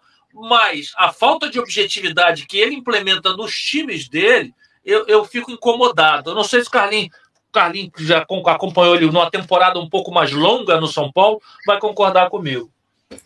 Não, concordo totalmente. O, o São Paulo ele teve um ano e meio, ele tinha um time na mão que não era ruim, chegou a disputar até a ponta do Campeonato Brasileiro, quase sendo campeão também. E, e, era exatamente isso que o Ricardo falou. No São Paulo também ele tinha a mesma coisa. Ele a bola ficava na defesa, ficava toquinho para o lado, chegava até no máximo o segundo volante e não tinha objetividade nenhuma. E assim, falando dos técnicos, é, os times também não se ajudam, né? É, umas duas semanas atrás eu acho que eu mandei no grupo do programa lá no WhatsApp. É, o, o Luxemburgo, o Cruzeiro não chegou nem perto de, de conseguir o acesso. E o, e o Cruzeiro renovou com o Luxemburgo até o final de 2023. O, o engraçado é que o Renato tem números interessantes no Flamengo, né? Só que o grande problema do Renato foi perder em momentos cruciais, perder nas finais, perder nas classificações e, e, acabar sendo eliminado e não conquistando o título. E a gente sabe que futebol no Brasil é imediatista. O Flamengo não montou um time para ser vice-campeão. O Flamengo montou um time para ser campeão. E quando o resultado não chega, estoura na conta do treinador. Infelizmente, essa é a cultura do Brasil. E, gente, e, e, os treinadores pagam. Não sou fã do Renato, não tenho, não tenho procuração para estar tá defendendo ele aqui. É, se você analisar por números, os números do Renato são interessantes até, mas como não conquista título, a Sim. gente sabe que a cultura nossa aqui é o segundo é o primeiro dos últimos, né? E assim vai. Fala, Imagine, Gabriel. Só me defender, defender não, né? Só continuar aqui a conversa. Eu vi que o, o Maicon colocou ali que eu tava falando, defendendo o Diniz. Maicon, eu não estava defendendo o Diniz. Não é que eu esteja defendendo o Diniz, não. Eu falei que porque o Diniz, eu acho que é um treinador da nova, entre aspas, nova safra do, do futebol, né? Que a gente chama de treinadores. Não estou falando que ele é o treinador super show de bola, que, que é isso, que merece todo o crédito. Não, não é isso, não. Eu só estou falando que às vezes a gente não tem tanta paciência com os treinadores novos que estão aparecendo no futebol. E essa questão do Renato 75% de aproveitamento. Legal, não ganhou nada. O, pro, o problema não é que ah, o jogador aqui a gente só dá valor para quem ganha. Qualquer lugar é assim. Qualquer lugar você se importa com quem está vencendo. Não adianta a gente. Não é que só o campeão tem valor.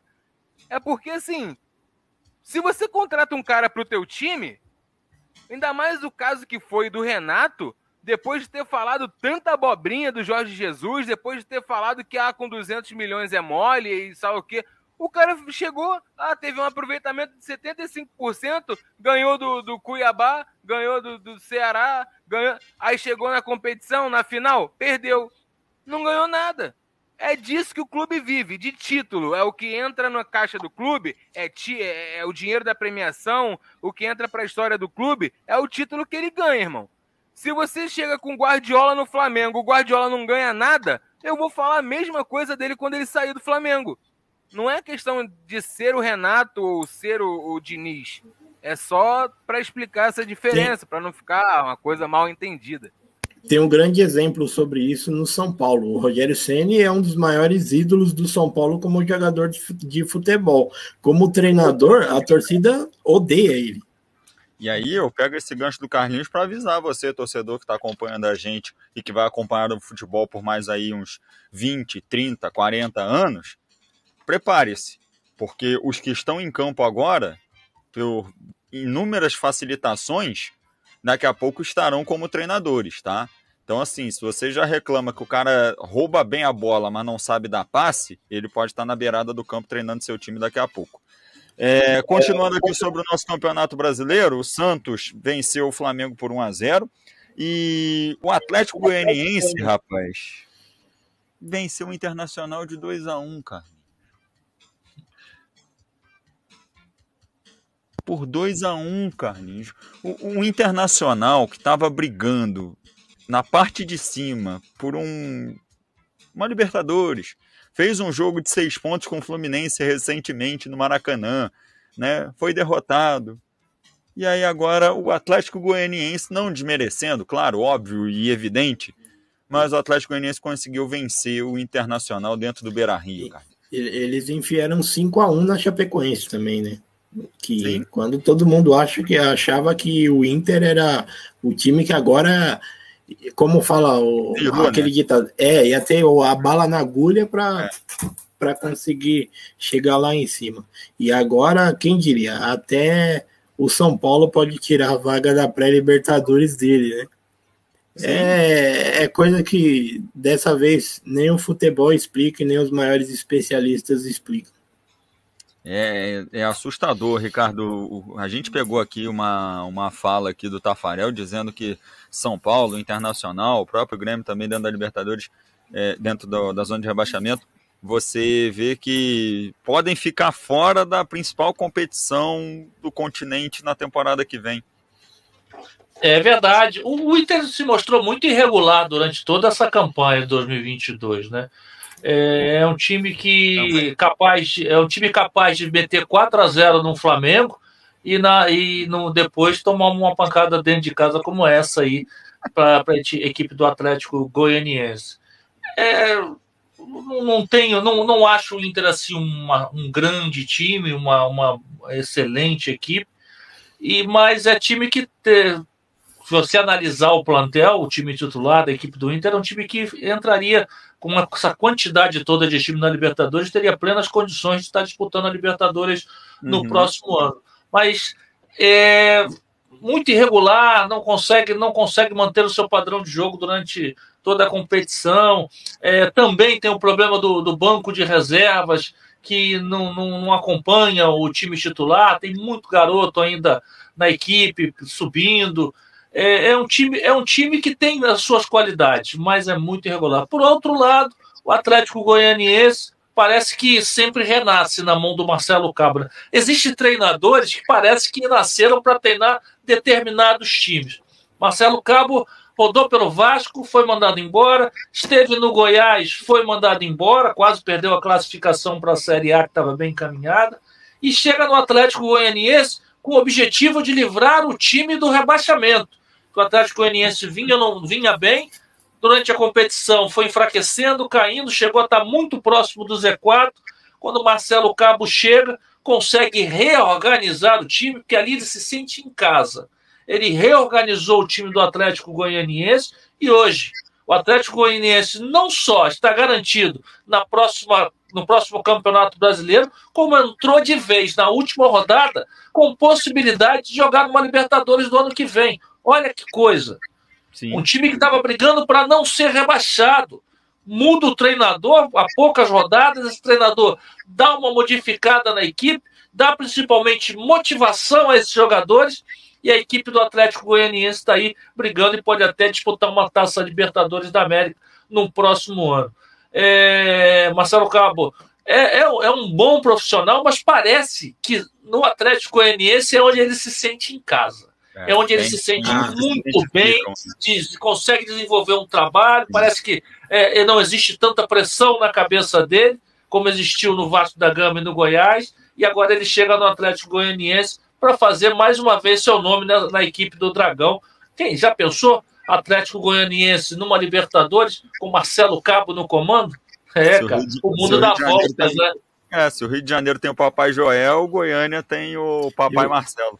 Eu, eu sou fã do Marcelo Cabo. Pesquisem sumiço do Marcelo Cabo em 2017, ah, não, quando ele é treinava. Maravilhoso, cara. Quando ele deixa treinava. Quieto, deixa isso quieto. Eu, eu fiz uma é entrevista com ele. Eu fiz uma entrevista com ele por uma outra rádio.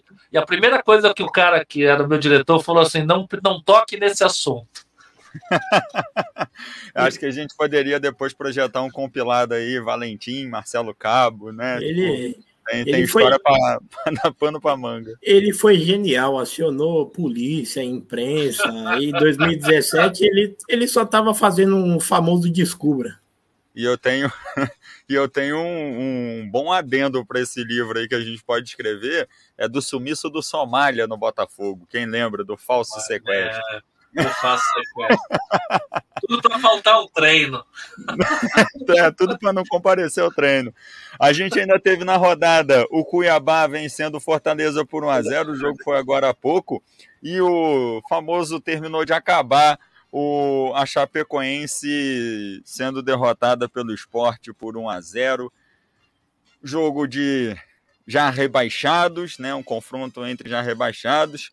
E a gente vai para aquela parte que eu estou ansioso aqui durante o programa todo, que é a questão do simulador, né? A gente colocou lá a vitória do Atlético Mineiro sobre o Grêmio, né? Baseado aqui Achei no que era comentário análise do VAR, pô.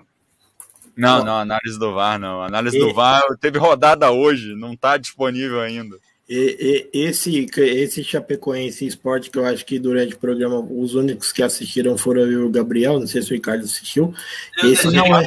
Falei, O Ricardo estava queimando esse- a retina também, ué. Então, esse não é, esse não foi o jogo de queimar retina. Esse é, existe um novo termo, tava cremando a retina.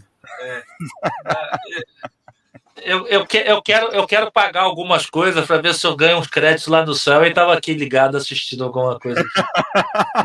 Mas golaço, hein? Golaço. Um golaço, foi um Pelo golaço. menos foi um golaço. O Damião Barroso dizendo aqui boa noite, meus amigos, bom trabalho, tamo junto, valeu demais. Tá dizendo que dentro de campo são 11 contra 11, tudo pode acontecer, por isso que é fantástico.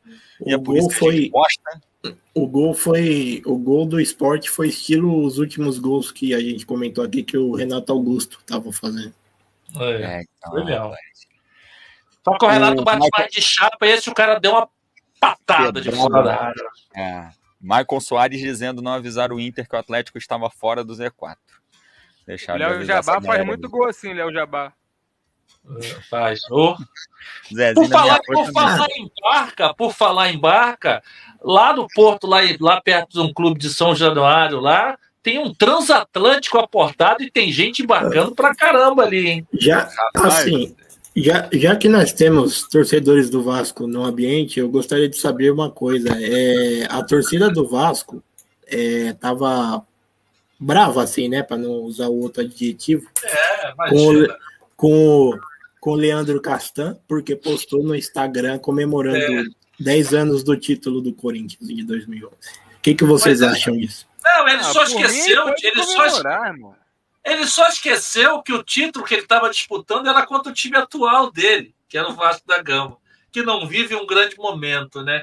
É, cara, é aquela. É, Podia estar Ele- comemorando o acesso para a Série A, né? Mas prefere comemorar o título de outro time. É complicado. É, tem que ficar, ficar quietinho e deixar. Grande Evandro Gomes, grande parceiro, grande amigo, irmão, um dos maiores radialistas que eu conheço. Obrigado, meu amigo. Boa noite para você também. Grande abraço, irmão. Evandro Gomes é lá da Bicuda. Um abraço pra galera E que Bicuda acompanha a gente. Tinha, tinha um amigo meu que trabalhava nessa rádio aí também, hein? Gabriel. Era bi- ele é biólogo. Ele tinha um programa lá de, de saúde. Um abraço também pro Gabriel. Trabalhou lá na Grande, Bicuda. grande parceiro. Bom, vou colocar aqui o nosso simulador na tela. Nosso não, Vamos lá. alheio, simulador alheio. Gente, Teremos. Deixa eu, deixa eu só colocar o resultado aqui do esporte com a Chapecoense. Que o esporte venceu. e Isso aí pode mudar muita coisa na tabela, só que não. Fala, Gabriel. Não, de- é melhor deixar pra depois, é porque é um assunto mais estendido, assim. Deixa pra lá. Vai, fala aí teu, teu simulador aí. Vamos lá. Fluminense e Chapecoense, Carlinhos. Ah, derrota da Chapecoense. Ricardo. Pô, foi o que o Tafarel falou. Você não venceu a Chapecoense, esquece. Manda todo mundo embora, fecha o clube, pô. Ô, Fluminense. Só um Fala, comentário. Já que a gente está falando de Fluminense e Chapecoense, se for esse resultado que provavelmente todos apostem na vitória do Fluminense, né? É, a Chapecoense vai conseguir tirar o título do América de Natal de 2007 como a pior campanha da história dos pontos corridos. Rapaz. Conseguindo chegar somente a 15 pontos. Gabriel Luiz, para você. Fluminense, irmão. Se o Fluminense perder, desiste. Troca de lugar com a Chapecoense. Cai o Fluminense. 50 mil pessoas, Maracanã, contra a última colocada, com 15, 16 pontos, sei lá. Porra, desiste. Se não, não merece. Se perder para Tá essa vaga cara do Libertadores. aí. É, esse, esse jogo, jogo tá a cara do tá problema, pedindo. Ricardo. Esse jogo tá pedindo, né, cara? A cara da treta, né? Tá com aquele, aquele gosto de cerveja choca, de suco cheio de açúcar. Tá, tá bem esquisito. Santos e Cuiabá, Gabriel. Ah, cara. É porque não dá pra botar a mão no fogo pelo time do Santos. Eu vou, vou botar empate. Beleza. Beleza. Ricardo. Cara, eu vi o Cuiabá hoje jogar contra a equipe do Fortaleza. É um time muito aguerrido. O Jorginho consegue passar aquela garra que ele tinha dentro de campo, mas tecnicamente é um time muito limitado. É, o Santos jogando dentro da Vila Belmiro, eu acho que o Cuiabá vai ter trabalho, eu aposto no Santos. O Carlinhos, você, Santos ou Cuiabá? Se fosse em Cuiabá, eu apostaria no Cuiabá, por ter mais força, mas eu acho que o Santos, dentro de. Eu acho que ele quer fechar o campeonato não da forma feia. Eu acho que eu vou em Santos. Para você que está acompanhando a gente, vou botar aqui 1x0, né? Você vai observar que os resultados são de 1x0 sempre. É só para a gente determinar a vitória. E se for empate, vai ficar no 0x0 mesmo. E você participa também pela nossa live aí no Facebook. Você pode dar o seu pitaco aqui no nosso simulador e a gente entra no debate para escolher o melhor resultado aqui, beleza? É, seguindo aqui, a gente colocou o Grêmio 0, Atlético Mineiro 1. Alguém se arrepende, quer mudar? Vai seguir assim? Não. Não. Não. Beleza. Então seguimos. Esporte e Atlético Paranaense. Demais, Gabriel. Cara. Mais um, mais um de queimar retina. Eu, eu acho que o Atlético, não sei. Tinha jogo que podia dar WO adulto. Empate, Você não empate, precisa, não, empate. gente. Bota no empate. Fala, Carlinhos. os dois. Eu ainda acho que o Atlético Paranaense ganha de 1 a 0. Ricardo. Eu acho que o Atlético Paranaense vai com o time reserva para poupar o time para domingo na final da Copa do Brasil. E o esporte jogando em casa vai querer se despedir dignamente da torcida. Então eu não confio nesse time reserva do Atlético Paranaense, eu aposto no esporte. Já que a gente está falando do esporte, só uma informação: o Hernandes está conversando com o esporte. É, o esporte está conversando com o Hernandes, na verdade, fez uma proposta para ele, mas parece que não vai ficar. Não dá, né? vir pro Vasco. Ou então Bom, vai aparecer no Fluminense. O Fluminense tá querendo montar um asilo, tá chamando o Felipe, ne... Felipe Melo, daqui a pouco chama o Hernanes também. Daqui a pouco vai ficar Laranjeiras Asilo Clube. Se quiser levar o Pablo, fica à vontade. Eu pago até o Uber. Não, mas o, o Pablo ainda não é Master. Tem, tem que ser categoria Master. É, bom, temos um impasse aqui, né? Porque tivemos um voto para o esporte, um voto para o Atlético Paranaense e um voto também para o empate. E aí eu vou pelo empate também aqui num 0 a 0 Vai ficar 0 a 0 para esporte e Atlético Paranaense. Juventude e Corinthians, Alfredo Jacone, Ricardo. Juventude Corinthians no Jacone, empate. Gabriel. Acho que o Juventude ganha. Carlinhos. Pela vontade do Corinthians para derrubar o Grêmio, eu acho que o Juventude ganha. Então não vou nem me meter nessa discussão aí, vou dar vitória pro. Você nunca se mete. Você não, me meti aqui no Esporte e Atlético você, Paranaense, que é o jogo do muro. Só porque era empate. então, você mas tava fica dando em cima empate, do muro sempre, cara. Não é possível isso. O Maicon Santos, Maicon Soares aqui dizendo que time júnior do Atlético contra o Grêmio, vitória do Galo, duvido. Daqui a pouco a gente volta para debater aquilo lá. A gente já falou. Ah, eu não acho. Daqui a pouco a gente volta para lá. Palmeiras e Ceará, o Carlinhos. Palmeiras. Ricardo. O Ceará briga por Libertadores. Palmeiras vai jogar novamente com sub-20. Ceará. Gabriel. Eu fico com o Ceará. Tá vendo? Eu não preciso me meter, tá vendo? Vou botar aqui o 0 a 1 Não se manifeste, Gabriel. Guarda aí para você. América e São Paulo, Gabriel. Eu tô ficando azul aqui, mas é porque a blusa é muito laranja. Aí tá estourando, tô igual um Smurf. Mas daqui a pouco eu, achei, eu achei muito engraçado, tá parecendo aqui um Smurfzinho, tá ligado? Tá bonitinho, cara. Tá maneiro, assim. Avatar, boa. Cara. Ela camisa que é brava. Vou botar São, São Paulo. Paulo. Ricardo. Olha, jogo com jogo encardido, hein? Empate. Carlinhos. Ah, já tá livre do rebaixamento que vier lucro. eu vou, eu vou mas não, mas eu vou, eu vou de, de eu vou de, de empate. Vamos de empate, então. Vamos de empate. Eu já estava aqui pronto para mandar um empate. Fortaleza e Bahia, Carlinhos. É... Empate. Ricardo, para você. Mesmo jogando fora de casa, o Fortaleza recheado de desfalques, o Bahia jogando da, se jogar da maneira que jogou a última, última partida, eu vou de Bahia. Gabriel. Bahia. Beleza, 0 a 1 um. Vocês estão observando que a tabela está mudando, né? É... Bragantino Internacional, Gabriel. Cara, eu acho que o Bragantino leva.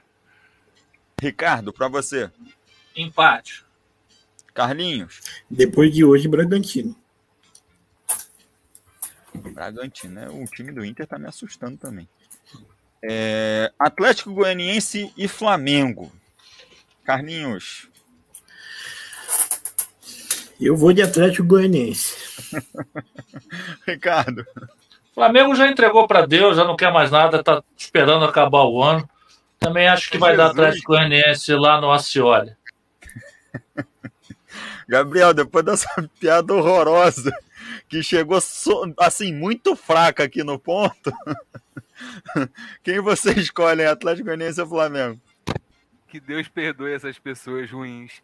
Cara, eu acho, eu acho que o Atlético Goianiense vence. Beleza, então o Atlético Goianiense vencendo o jogo em cima do Flamengo. Ah, o Maicon Soares dizendo que o time júnior do Atlético contra o Grêmio, né, vitória do Galo, ele está dizendo que duvida. É, a gente volta para a discussão, para debater essa vitória do Galo ou fica decretado é a vitória do Galo no nosso simulador aqui? Ah, eu, eu, eu, eu acho que eu, eu, eu acho que dá, e na minha opinião dá empate, né? Uhum. Mas se o pessoal quiser mudar, eu acho que dá empate. Eu, não, eu acredito que o Grêmio vai vir com muita vontade, muito aguerrido. É, o Atlético Mineiro já, já não já não tá nem mais aí, já está doido que o ano termine para tirar suas férias. Então eu acho que, na minha opinião, dá empate. Gabriel, vai mudar o seu voto? Cara, eu nem lembro quem eu votei. Quem eu votei mesmo? Votou no Grêmio. Você votou no Grêmio. Isso, continuo com o Grêmio, então. Porque, Carlinhos. eu vou te falar, só, só um negocinho. Esse negócio da rodada ser toda junta, então não tem esse negócio de ah, já sei o resultado, já é. posso tirar o pé. Isso... Não, irmão. Vai, vai, vai ter que fazer ali, né? Sim.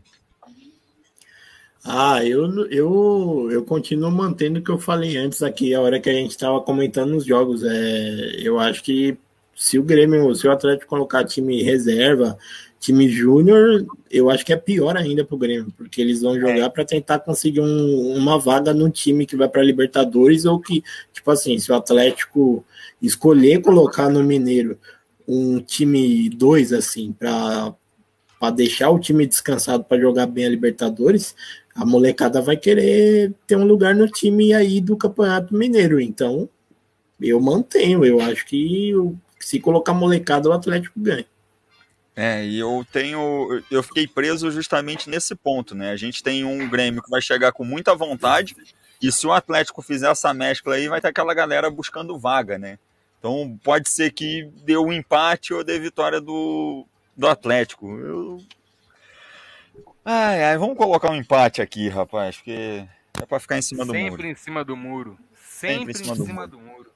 É, não muda nada. Não muda, não muda nada também na tabela, tá?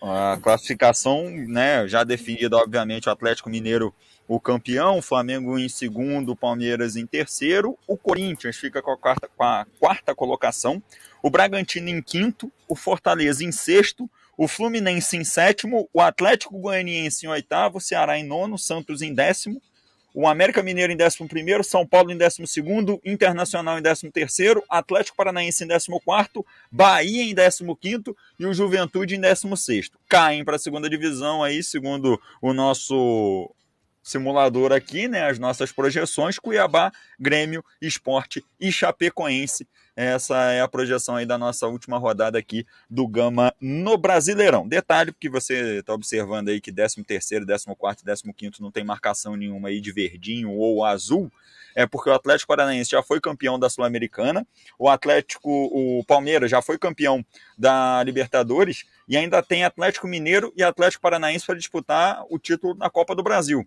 Então, pode ser que só o Juventude não vá para lugar nenhum, tá? O Bahia, o, Atlético, o Internacional vão estar na Sul-Americana. A gente vai colocar o Fluminense e o Atlético Goianiense na pré-Libertadores. Então, tudo isso pode acontecer, vai depender se o Galo ganha o título ou se o Atlético ganha o título. Se, se bobear, daqui uns anos eles fazem uma liga, tipo Série C da, da Champions, igual tem na Europa lá, e até rebaixado vai para algum campeonato. É, vai sobrar aí uma Liga da Conferência das Américas. O Damião Barroso está dizendo aqui, o Michael não parece com papaléguas. com um rabinho de cavalo, aquele que dá muitas lesas no coiote do desenho, é ensaboado o garoto. Trazendo informação aí, o Damião. É, eu vou. eu vou pegar aqui, rapaz, a notícia fresquinha publicada. Ah, para que isso?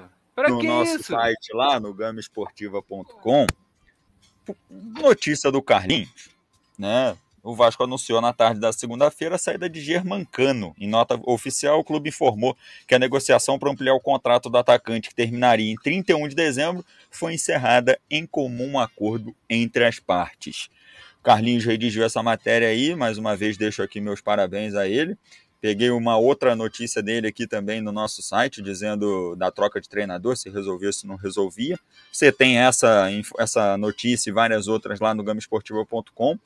E Ricardo, Gabriel, Carlinhos, o quanto perde o time do Vasco com a saída do Germancano? Ah, perde bastante, né, cara? O, o Germancano, durante esses últimos anos, foi a grande referência ofensiva da equipe do Vasco da Gama, um jogador definidor. O, o, o grande problema do Cano é que ele precisa de um esquema de jogo montado para ele, que joga em função dele. O Cano não é um atleta, não é um centroavante que sai da área, que venha. Ele até vinha fazendo isso, mas isso não é uma característica dele ele, ele é um atleta que é finalizador, aquele cara que dá o toque final na bola. Então ele precisa de um time que jogue em função dele. E isso o Vasco da Gama não conseguiu entregar isso para ele. O elenco do Vasco é ruim, o elenco do Vasco é mal montado, fraco, frágil.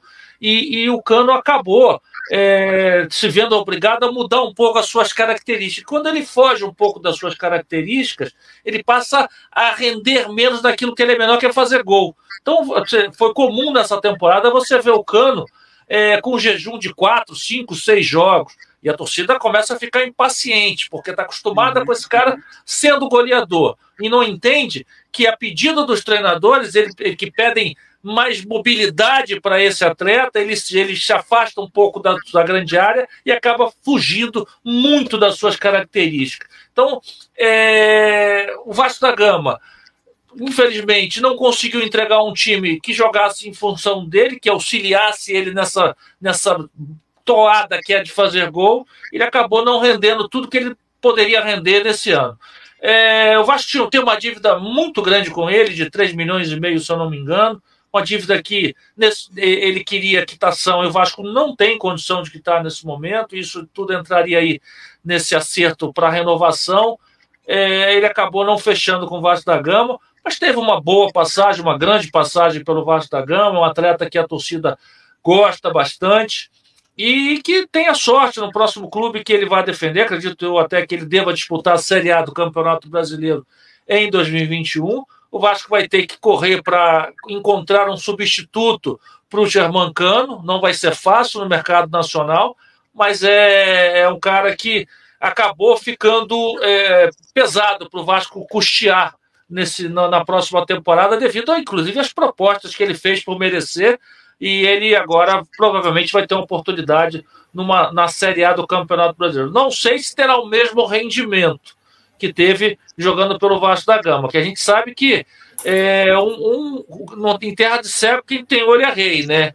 De repente, ir num outro clube, a exigência, num elenco mais forte, a exigência será um pouco maior. Eu não sei como é que ele vai sair. Mas é um, é um cara, um definidor, um grande goleador, sabe fazer gol, num esquema bem, voltado, bem montado e ele bem encaixado, ele pode render muito frutos. Perde o Vasco da Gama bastante com o seu centroavante, sem o seu centroavante, mas a vida que segue, precisa seguir e o Vasco tem que agradecer e desejar boa sorte realmente para o Germancano na próxima temporada.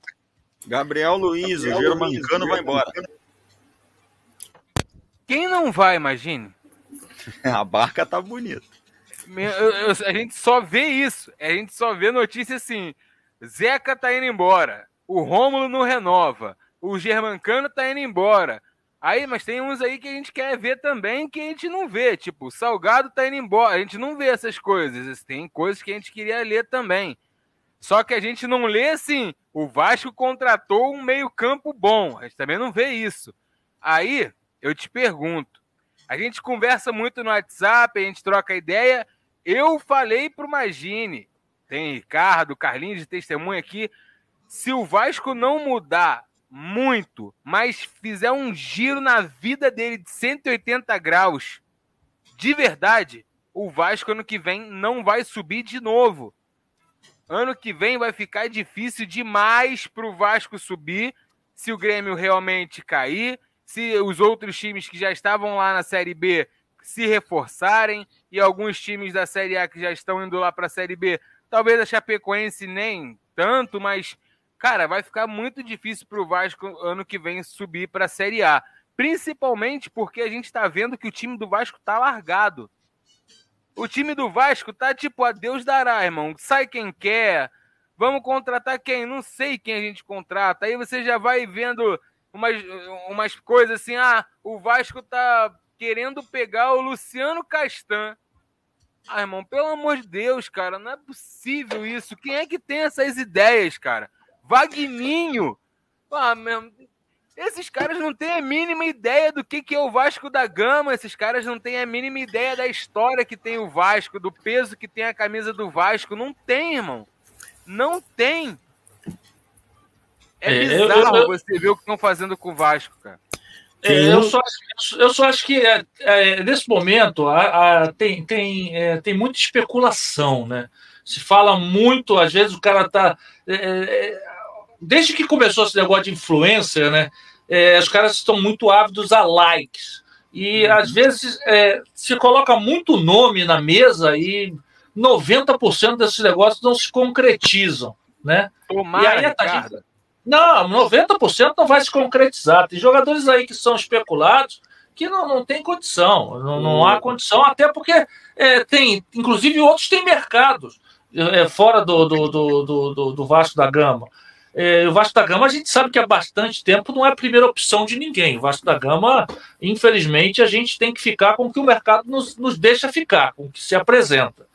E o Vasco, é, então tem muita especulação. A gente abre os sites de notícias, é uma gama de jogadores que Fulano vai acertar com o Vasco, Ciclaninho vai acertar com o Vasco, Vasco negocia com Fulano, Vasco negocia com Beltrano. Hoje tá teve, hoje, Hoje teve uma, uma, uma especulação do, do centroavante do Del Valle, que o cara, o cara é artilheiro da América do Sul, nunca vai vir para o Vasco. Então, os caras, tem muita gente aí preocupado em, em dar furo de reportagem e não importa se é verdade ou não, o negócio é jogar na mídia.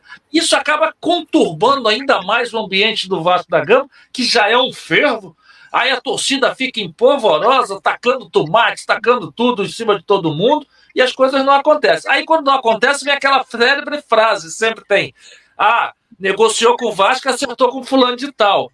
Mas o Vasco, às vezes, nem sequer abriu negociação. Então é preciso ter muita calma também. Às vezes a gente fica meio revoltado com os nomes que aparecem realmente, que fala assim: meu Deus do céu, esse cara nem fez um grande campeonato assim para estar tá sendo cogitado. Mas é, tem muita gente ali também botando gasolina na fogueira e te, especulando demais. Infelizmente, a gente vive isso hoje em dia, né? E outra coisa, e já, já que o Ricardo falou que o clima do Vasco, entre aspas, é legal, né? É um clima bem tranquilo. Um dos jogadores que, inclusive, o Ricardo estava falando para mim, eu acho que semana passada aqui, que o Vasco se interessa é o Matheus Bidu, aquele que protagonizou aquela grande cena lá, acho que no Guarani CSA, os dois Guarani. jogadores que os dois jogadores trocaram socos no final do jogo depois é. do apito final e os dois foram expulsos. Então, quer dizer, o Vasco já tá com um ambiente super legal, super calmo. Vai trazer um jogador desse. É, é outro especulado, né? Até o Ivan foi especulado no Vasco. O Ivan tem mercado, inclusive lá fora. Quer dizer, são umas especulações que realmente a gente não sabe de onde vem. Provavelmente está vindo. O que cá. me deixa triste é porque, assim, quando você vê realmente isso vindo de, sei lá, um jornalista que acompanha o Vasco e falou isso. Ok. Agora, quando tu vai no Instagram do Vasco, aí você vê essas notícias no Instagram do clube ou em algumas páginas que são de, de pessoas lá de dentro, aí você começa a ficar realmente preocupado com o que está acontecendo. E, e, porque, assim, a torcida do Vasco está sofrendo já há alguns anos, né? Sim, há, pouco tempo, há pouco tempo atrás, Ricardo, a gente, o, o, a gente teve de presente aí, de Natal, o escudeiro como camisa 10 do Vasco. Então, assim, quando vem a notícia dessa, ah, meu irmão, treme a perna, filho. Você sente aquele é. gelo aqui na barriga e você fala, meu Deus. Mas eu acho, eu acho que boa, boa parte desses nomes que estão surgindo aí, estão sendo especulados, é tudo, é tudo, é, não sei de onde surge, é uma, uma imaginação muito fértil. Não acredito que metade, nem 90% desses nomes vão, vão estar vindo para Como eu falei, como é que vai especular o Ivan no Vasco? Não tem condição. O Ivan hoje é um goleiro cobiçado por São Paulo, por Flamengo, por vários times de Série A, inclusive lá fora, goleiro de seleção não é um goleiro que cabe hoje. Não que não, o Vasco não mereça um goleiro como o Ivan, merece. Ivan é um grande goleiro, mas é, é, por ter um mercado tão grande e a situação que o Vasco se encontra hoje, é um goleiro que não se encaixa hoje nos padrões que o Vasco tem. Hoje, hoje, para hoje o primeiro nome para substituir o Thiago Volpe no São Paulo é o Ivan. Inclusive, eu acho que vai ser anunciado semana que vem. Pois é.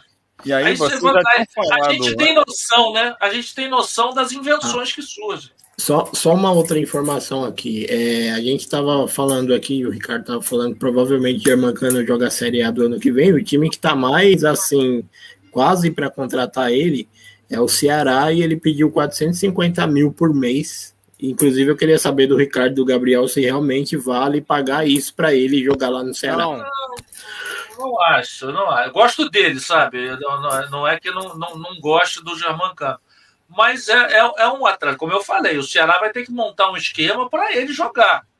Porque não espera o Germancano vir armar jogo no meio campo, fazer lançamento, sair da área. Ele até faz isso esporadicamente durante o jogo. Mas é o cara que está ali fixo dentro da área. Eu não acho, até pela, pela que ele já ele já está, acho que com 33 ou 34 anos. 34. É, é 34, né? Eu não acho que, que esse salário quase que meio milhão de reais é muita coisa. E esse foi um dos motivos dele não permanecer no Vasco. E não dá, não dá para o Vasco pagar um salário desse para o Germán. Cara, o torcedor vascaíno vai me xingar, mas assim, eu acho que o Cano não é isso tudo, irmão. Desculpa. É um atacante bom? Sim, é um atacante bom, mas nada além. Um jogador de um toque só, mas também perdia muito gol, gol bobo Perdeu pênalti importante pra caramba com a camisa do Vasco, entendeu? Então, assim, o Cano é bom? É. Lá no outro campeonato que ele jogou, ele foi artilheiro, meteu muito gol e tal. Só que aqui no Brasil, o Hernani de 2014 também era artilheiro. Então. E, e, e, a, e a especulação, além do Ceará, se ele não for para o Ceará, o que está mais assim para ele ir ou é Santos ou é Internacional. Mas eu acho que os times não vão fazer essa loucura. O Ceará pode ser, mas o, o Santos e o Internacional não. É, rapaz, uma situação aí que é um cara que tem vaga em muito time, é um cara que vai ser referência em muita equipe do Campeonato Brasileiro da Série A da temporada que vem, equipes que realmente estão precisando de um centroavante com o faro de gol e como denominou a FIFA, a máquina né, de, de fazer gols mas deixa aí um, uma saudade no coração do torcedor vascaíno e se a luzinha já estava amarela, agora acende uma luz vermelha. Mas eu, como o Gabriel falou, a gente troca mensagens pelo WhatsApp, conversa muito, eu já avisei para ele várias vezes. Falei, o Vasco não cai, o Vasco vai. O... Falou que o Vasco não sobe, eu falei, o Vasco sobe. O que pode acontecer. Não, não, o que pode acontecer com o Vasco é ficar na gangorra, né? Um ano tá na Série A e depois volta para a Série B. Mas eu acho, já cravei aqui também, já falei com ele, eu acho que o Vasco sobe na temporada que vem. O Damião Barroso dizendo que o Vasco precisa de uma boa energia, uma boa dose de ânimo e de algo que eleve sua autoestima e alguém que diga que ele é grande para mexer com seu brio. E aí ele botou aqui né, um anexo que ele mandou aqui depois dizendo que boas contratações lá dentro.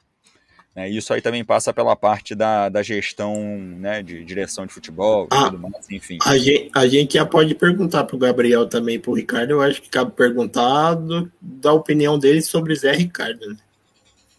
É, então, o Zé Ricardo, como treinador, cara, eu vou esbarrar na mesma tecla que o Gabriel esbarrou na do Diniz. Entendeu? Eu não acho o Zé Ricardo um técnico ruim.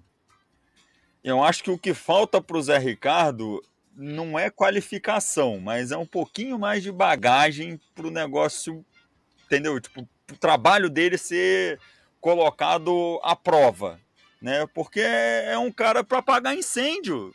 Não, não dá, entendeu? Você não consegue ficar vendo o cara como, poxa, vai montar um time para ser campeão. Não vai montar um time que é para tentar fugir do rebaixamento, vai montar um time que é para tentar sair da, de uma situação incômoda. Então, assim, ah, perder um clássico, chama o Zé Ricardo para assumir o time e fazer a reta final do campeonato. Então, assim, eu enxergo o Zé Ricardo hoje como o cara que já vem com extintor, amigo. O cara já vem com aquele caminhão do bombeiro já cheio d'água, falando: cheguei aqui para tentar ajudar. E acho que tem que dar uma chance, uma credibilidade para ele montar um time para a gente ver realmente uma análise profunda do. É, realmente não dá para ser esse treinador aí com foco em ser campeão, né? Para a gente ter uma, uma real noção disso. Fala, mas assim, não, mas assim, é, trouxe o Zé Ricardo, que eu acho que era a única opção que tinha vaga no mercado, né? Porque. Esse é o problema do Vasco. Então, é Mano, Me... Mano Menezes, Mano Menezes não aceitaria o Vasco. É, Cara, esse é o problema do Vasco. O Vasco, tem que, o Vasco tem que aceitar aquilo que o mercado lhe permite hoje. E esse é, um, esse é o que acontece com o Zé Ricardo. É claro que numa outra situação, se o Vasco não vivesse esse, essa crise caótica, o Zé Ricardo talvez não, ser, não fosse uma das opções do Vasco da Gama. Mas o mercado apresentou o Zé Ricardo para o Vasco da Gama, é um técnico que já teve passagem pelo Clube de Regatas Vasco da Gama, conhece e vai, e vai é, participar dessa, da montagem do elenco. Não sei se ele é, é, é, terá essa capacidade de montar esse elenco, porque o Vasco da Gama vai ter que garimpar. O Vasco não tem dinheiro, vai ter que ir na série B, C e D garimpar jogadores para tentar montar esse elenco. Não sei se esse trabalho o Zé Ricardo é um cara mais indicado para fazer como o Magini falou, a gente está acostumado a ver Zé Ricardo pegando time pelo meio de campeonato e apagando incêndio. Ele agora vai iniciar um trabalho com o Vasco da Gama, onde ele vai ter que ser o protagonista. Ele vai ter que montar, fazendo, se juntar com aqueles caras que fazem análise de mercado, se juntar com eles, sentar e montar essa formatação do Vasco da Gama para 2022. Não sei, porque eu nunca não lembro do Zé Ricardo fazendo um trabalho desse tipo. Zé Ricardo sempre pegando times pela metade para frente. Então ele, é, uma coisa que eu vou ter que aguardar para opinar se vai dar certo ou não. É um cara inteligente, é um cara é, equilibrado. O Vasco precisa de um treinador equilibrado hoje para poder montar. É, é, não faz um grande trabalho já no Brasil já tem algum tempo, ficou fora no Catar já tem algum tempo. Não sei qual é o conhecimento dele de mercado interno nesse momento entendeu? Para desenvolver esse trabalho no Vasco da Gama. A gente deseja sorte para que ele chegue, faça um grande trabalho, consiga tirar o Vasco desse atoleiro e que o Vasco possa ascender de divisão no próximo ano. Isso joga a Série A em 2023. Porque cada mais tempo que passa o Vasco na Série B, com essa queda de faturamento, com esses problemas todos, fica cada vez pior para o Clube de Regatas Vasco da Gama. Então, agora, é torcer para que Zé Ricardo se encaixe, torcer para que ele consiga ser bem criativo e que o Vasco da Gama monte uma equipe que pelo menos suba. Não adianta ficar apostando em, em ex-jogador em atividade, em medalhões que foram fizeram boa temporada há 3, 4 anos atrás, que hoje não estão rendendo, como fez esse ano. Zeca não, rendia mais em lugar nenhum. Marquinhos Gabriel há muito tempo não faz uma boa temporada. E a gente acabou vendo o Vasco apostar nesses caras que não era, era, era a chance de dar errado era muito grande. É apostar em cara que tenha perfil de Série B, que queira jogar, que queira buscar o seu espaço. Não é trazer come dorme de novo para o elenco do Vasco da Gama que vai dar certo. É, é ser certeiro. E vamos torcer que Zé Ricardo consiga fazer esse trabalho. Hum, como volta a repetir, não sei se ele é o cara mais capacitado para isso, até porque está fora do Brasil já tem algum tempo, escondido lá no Catar. Mas é o cara que se apresenta, é o cara que o mercado permitiu que o Vasco contratasse e é com ele que o Vasco vai nesse início de temporada. E aí o Zé Ricardo para a temporada que vem não vai utilizar Andrei, Hernando, Michel, Valber, que não vão continuar no Vasco da Gama.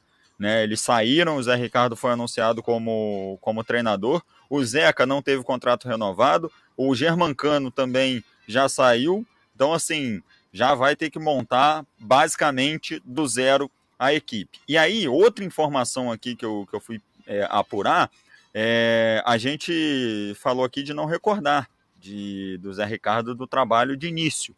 Né? E observe o seguinte: no Flamengo, em 14 de julho de 2016, foi efetivado como treinador do Flamengo.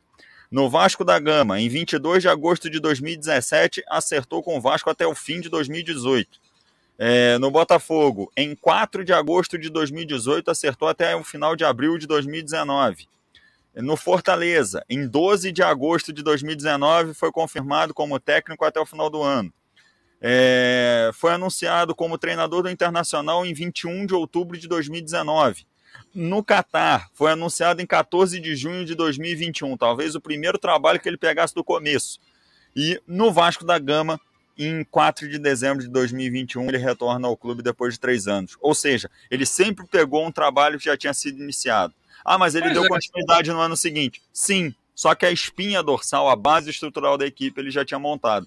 Então, assim. Agora ele vai pegar do zero, né, Magênio? E de tudo, do zero de tudo. É comprar o terreno, fazer a limpeza, a batistaca, a fundação, para aí sim conseguir construir alguma coisa para o Vasco da Gama. Fala, Gabriel, que você está em cólicas. Cara, é porque eu tô.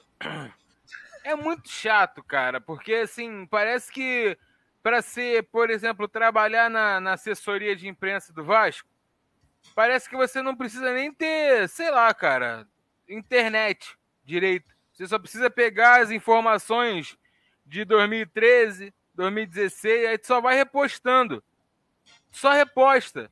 Porque não muda, é sempre a mesma coisa, vai sempre na mesma direção, sempre no mesmo treinador, sempre do mesmo jeito. Aí, cara, sabe o que me deixa meio bolado? O, o, o Zé Ricardo, por exemplo, vai chegar no Vasco, vai começar o trabalho do zero. Vamos dar a chance do cara começar o trabalho. Vamos começar dar a chance dele fazer besteira do começo. Aí ele vai contratar, vai montar o time a lá Zé Ricardo. Se não der certo, ele vai embora e larga toda a estrada lá no Vasco. Aí o técnico que chegar, boa sorte, irmão. Se vira aí, valeu? Com o que o Zé Ricardo contratou, irmão. Se vira. Foi o que o Cabo fez, né? O Chamusca. Sempre assim, cara. É sempre assim, irmão. É Sempre fica frouxo alguma coisa lá, deixa lá um caminhão de lixo lá, um caminhão de troço lá pra, de entulho para tu resolver. O, o, o, imagine o exemplo do que o Gabriel tá falando. O Lisca trouxe o Valber numa semana, na outra semana o Lisca foi embora e deixou o Valber na mão do Diniz. Deixou a bomba na mão do Diniz. Entendeu? É, é, é, coisa, é, é, é, mas isso, isso é culpa da falta de planejamento, né, cara? De, de achar que é, trocar treinador vai solucionar tudo e pum, num passe de mágica, jogou a bolinha de fumaça e pum. O que o Lisca fez com, com, com o Vasco, com o Diniz, é, é a mesma coisa que você comprar uma areia e dar para alguém.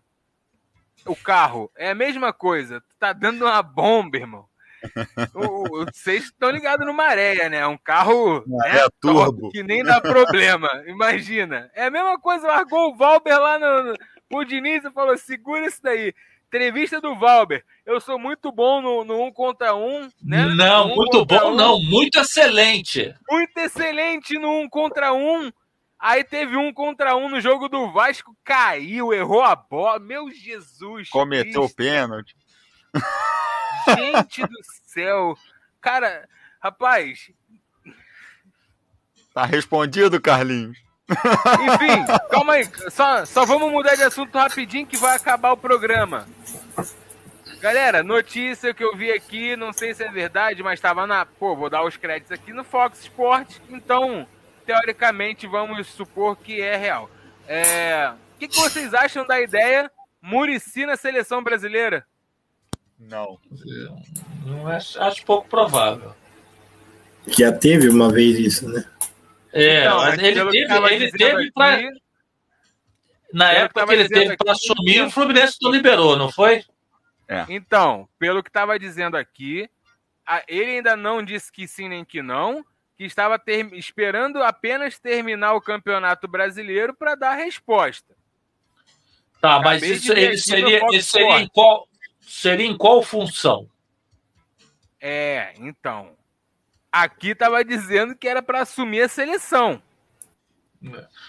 Treinador, não acredito, não. Até porque não é muito feitio do Murici querer furar o olho do Tite. Ele está empregado. Pode até ser em outra é. função.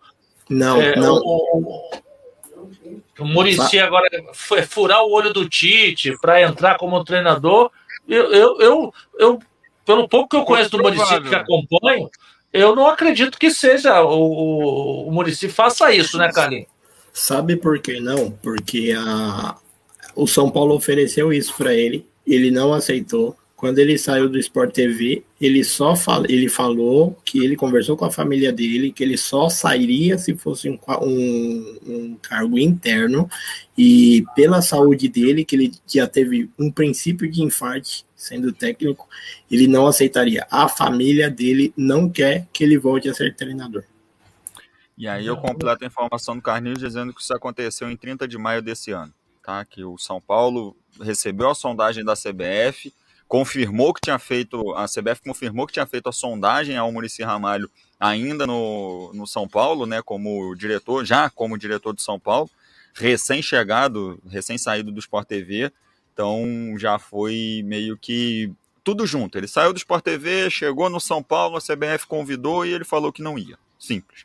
Então, é, pode ser que aconteça? Pode ser que aconteça. A gente não sabe a vida amanhã, daqui a cinco minutos. Ele, ele até deu uma entrevista bem humorada, no, eu acho que no Esporte Espetacular, falando que perguntaram para ele, e aí, Maurício, você aceitaria é, voltar a ser técnico, aí ele, ele respondeu até dando risada, não, não aceito porque é, não aceito porque senão minha mulher me expulsa de casa. não vai nem dormir no sofá, né? Vai, vai sair de casa mesmo. Bom, chegamos a 2 horas e 11 minutos de programa. Uma... Gabriel fala muito, cara. Penúltima rodada de um campeonato. Falo demais brasileiro. mesmo. Falo muito mesmo. Eu, hein? Lembra? Fala muito! Fala muito! Então a gente debateu aqui o que foi a rodada anterior, falou também do que vai ser a próxima rodada. 38ª, quinta-feira, dia 9 de dezembro de 2021, encerra-se o Campeonato Brasileiro da Série A. As definições vão ficar por essa chuva de vagas para a Copa Libertadores, essa chuva de vagas para a Sul-Americana e essas duas vagas para o rebaixamento. Tem gente aí querendo pulseirinha VIP, tá? Já, já tem informações sobre isso. Estão fazendo de tudo para estar na Série B do ano que vem. E aí, relembro para você: Fluminense Chapecoense, Palmeiras e Ceará, Santos e Cuiabá, América Mineiro e São Paulo, Grêmio e Atlético Mineiro, Fortaleza e Bahia, Esporte e Atlético Paranaense, Bragantino e Internacional, Juventude e Corinthians, Atlético Goianiense e Flamengo são jogos da quinta-feira. Todos os jogos acontecendo às nove e meia da noite, a não ser que alguma coisa aconteça, mas de resto, todo mundo agendado para quinta-feira, nove e meia da noite. Hulk, artilheiro do campeonato com 19 gols. Alguém acha que o Gilberto pode passá-lo? O Gilberto tem 15 na segunda colocação. Difícil. Pouco provável. Tá. Tem Gilberto com 15, Michael com 14, Ítalo do Bragantino com 12, o Gabigol aparece na quarta colocação também com 12 gols, seguido aí do Yuri Alberto, o homem lindo do Internacional. Gabriel Luiz, valeu demais pela companhia, um forte abraço e até a próxima. Aí, tô eu azul de novo. Ai, meu Deus do céu. Um abraço, então, imagine. Até a próxima. Até a próxima, Ricardo, Carlinhos. Sei lá quando vai ser a próxima. Mas é isso. Ano que vem, se Papai do Céu ajudar, a gente tá aí. Valeu demais, cara. Mas que desânimo, hein? Boas festas, um ah, Feliz cara, Natal, um ano, de ano repleto de prosperidade. Cara, odeio despedidas. Odeio ah, não despedidas. chora não, meu filho. Me lembra, me lembra aquela época de escola que tinha aquela música de final de ano.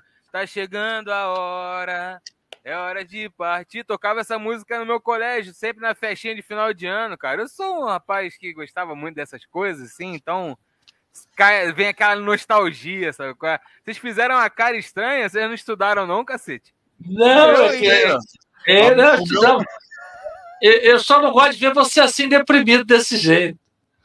Ah, tudo bem, cara. Tudo... Vai melhorar, vai melhorar. Vai dar tudo certo. Boas festas para você, Gabriel, nesse finalzinho de ano aí.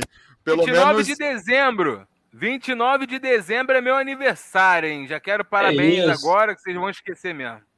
Então, Consegue obrigado. lá, arroba o Gabriel Luiz e manda as mensagens pro garoto. Ricardo França, valeu demais pela companhia, cara. Um forte abraço. Valeu. Oportunidade, aquele boas festas, né? Um valeu, ano blá blá blá, aquela coisa toda. É, no ano que vai nascer, muito dinheiro no bolso, saúde é. para dar e vender. Feliz ano novo a todos, bom Natal. Lembrando que quinta-feira ainda tem a última rodada aí. É. A Gama vai estar junto aí, eu vou estar fazendo o jogo do Grêmio.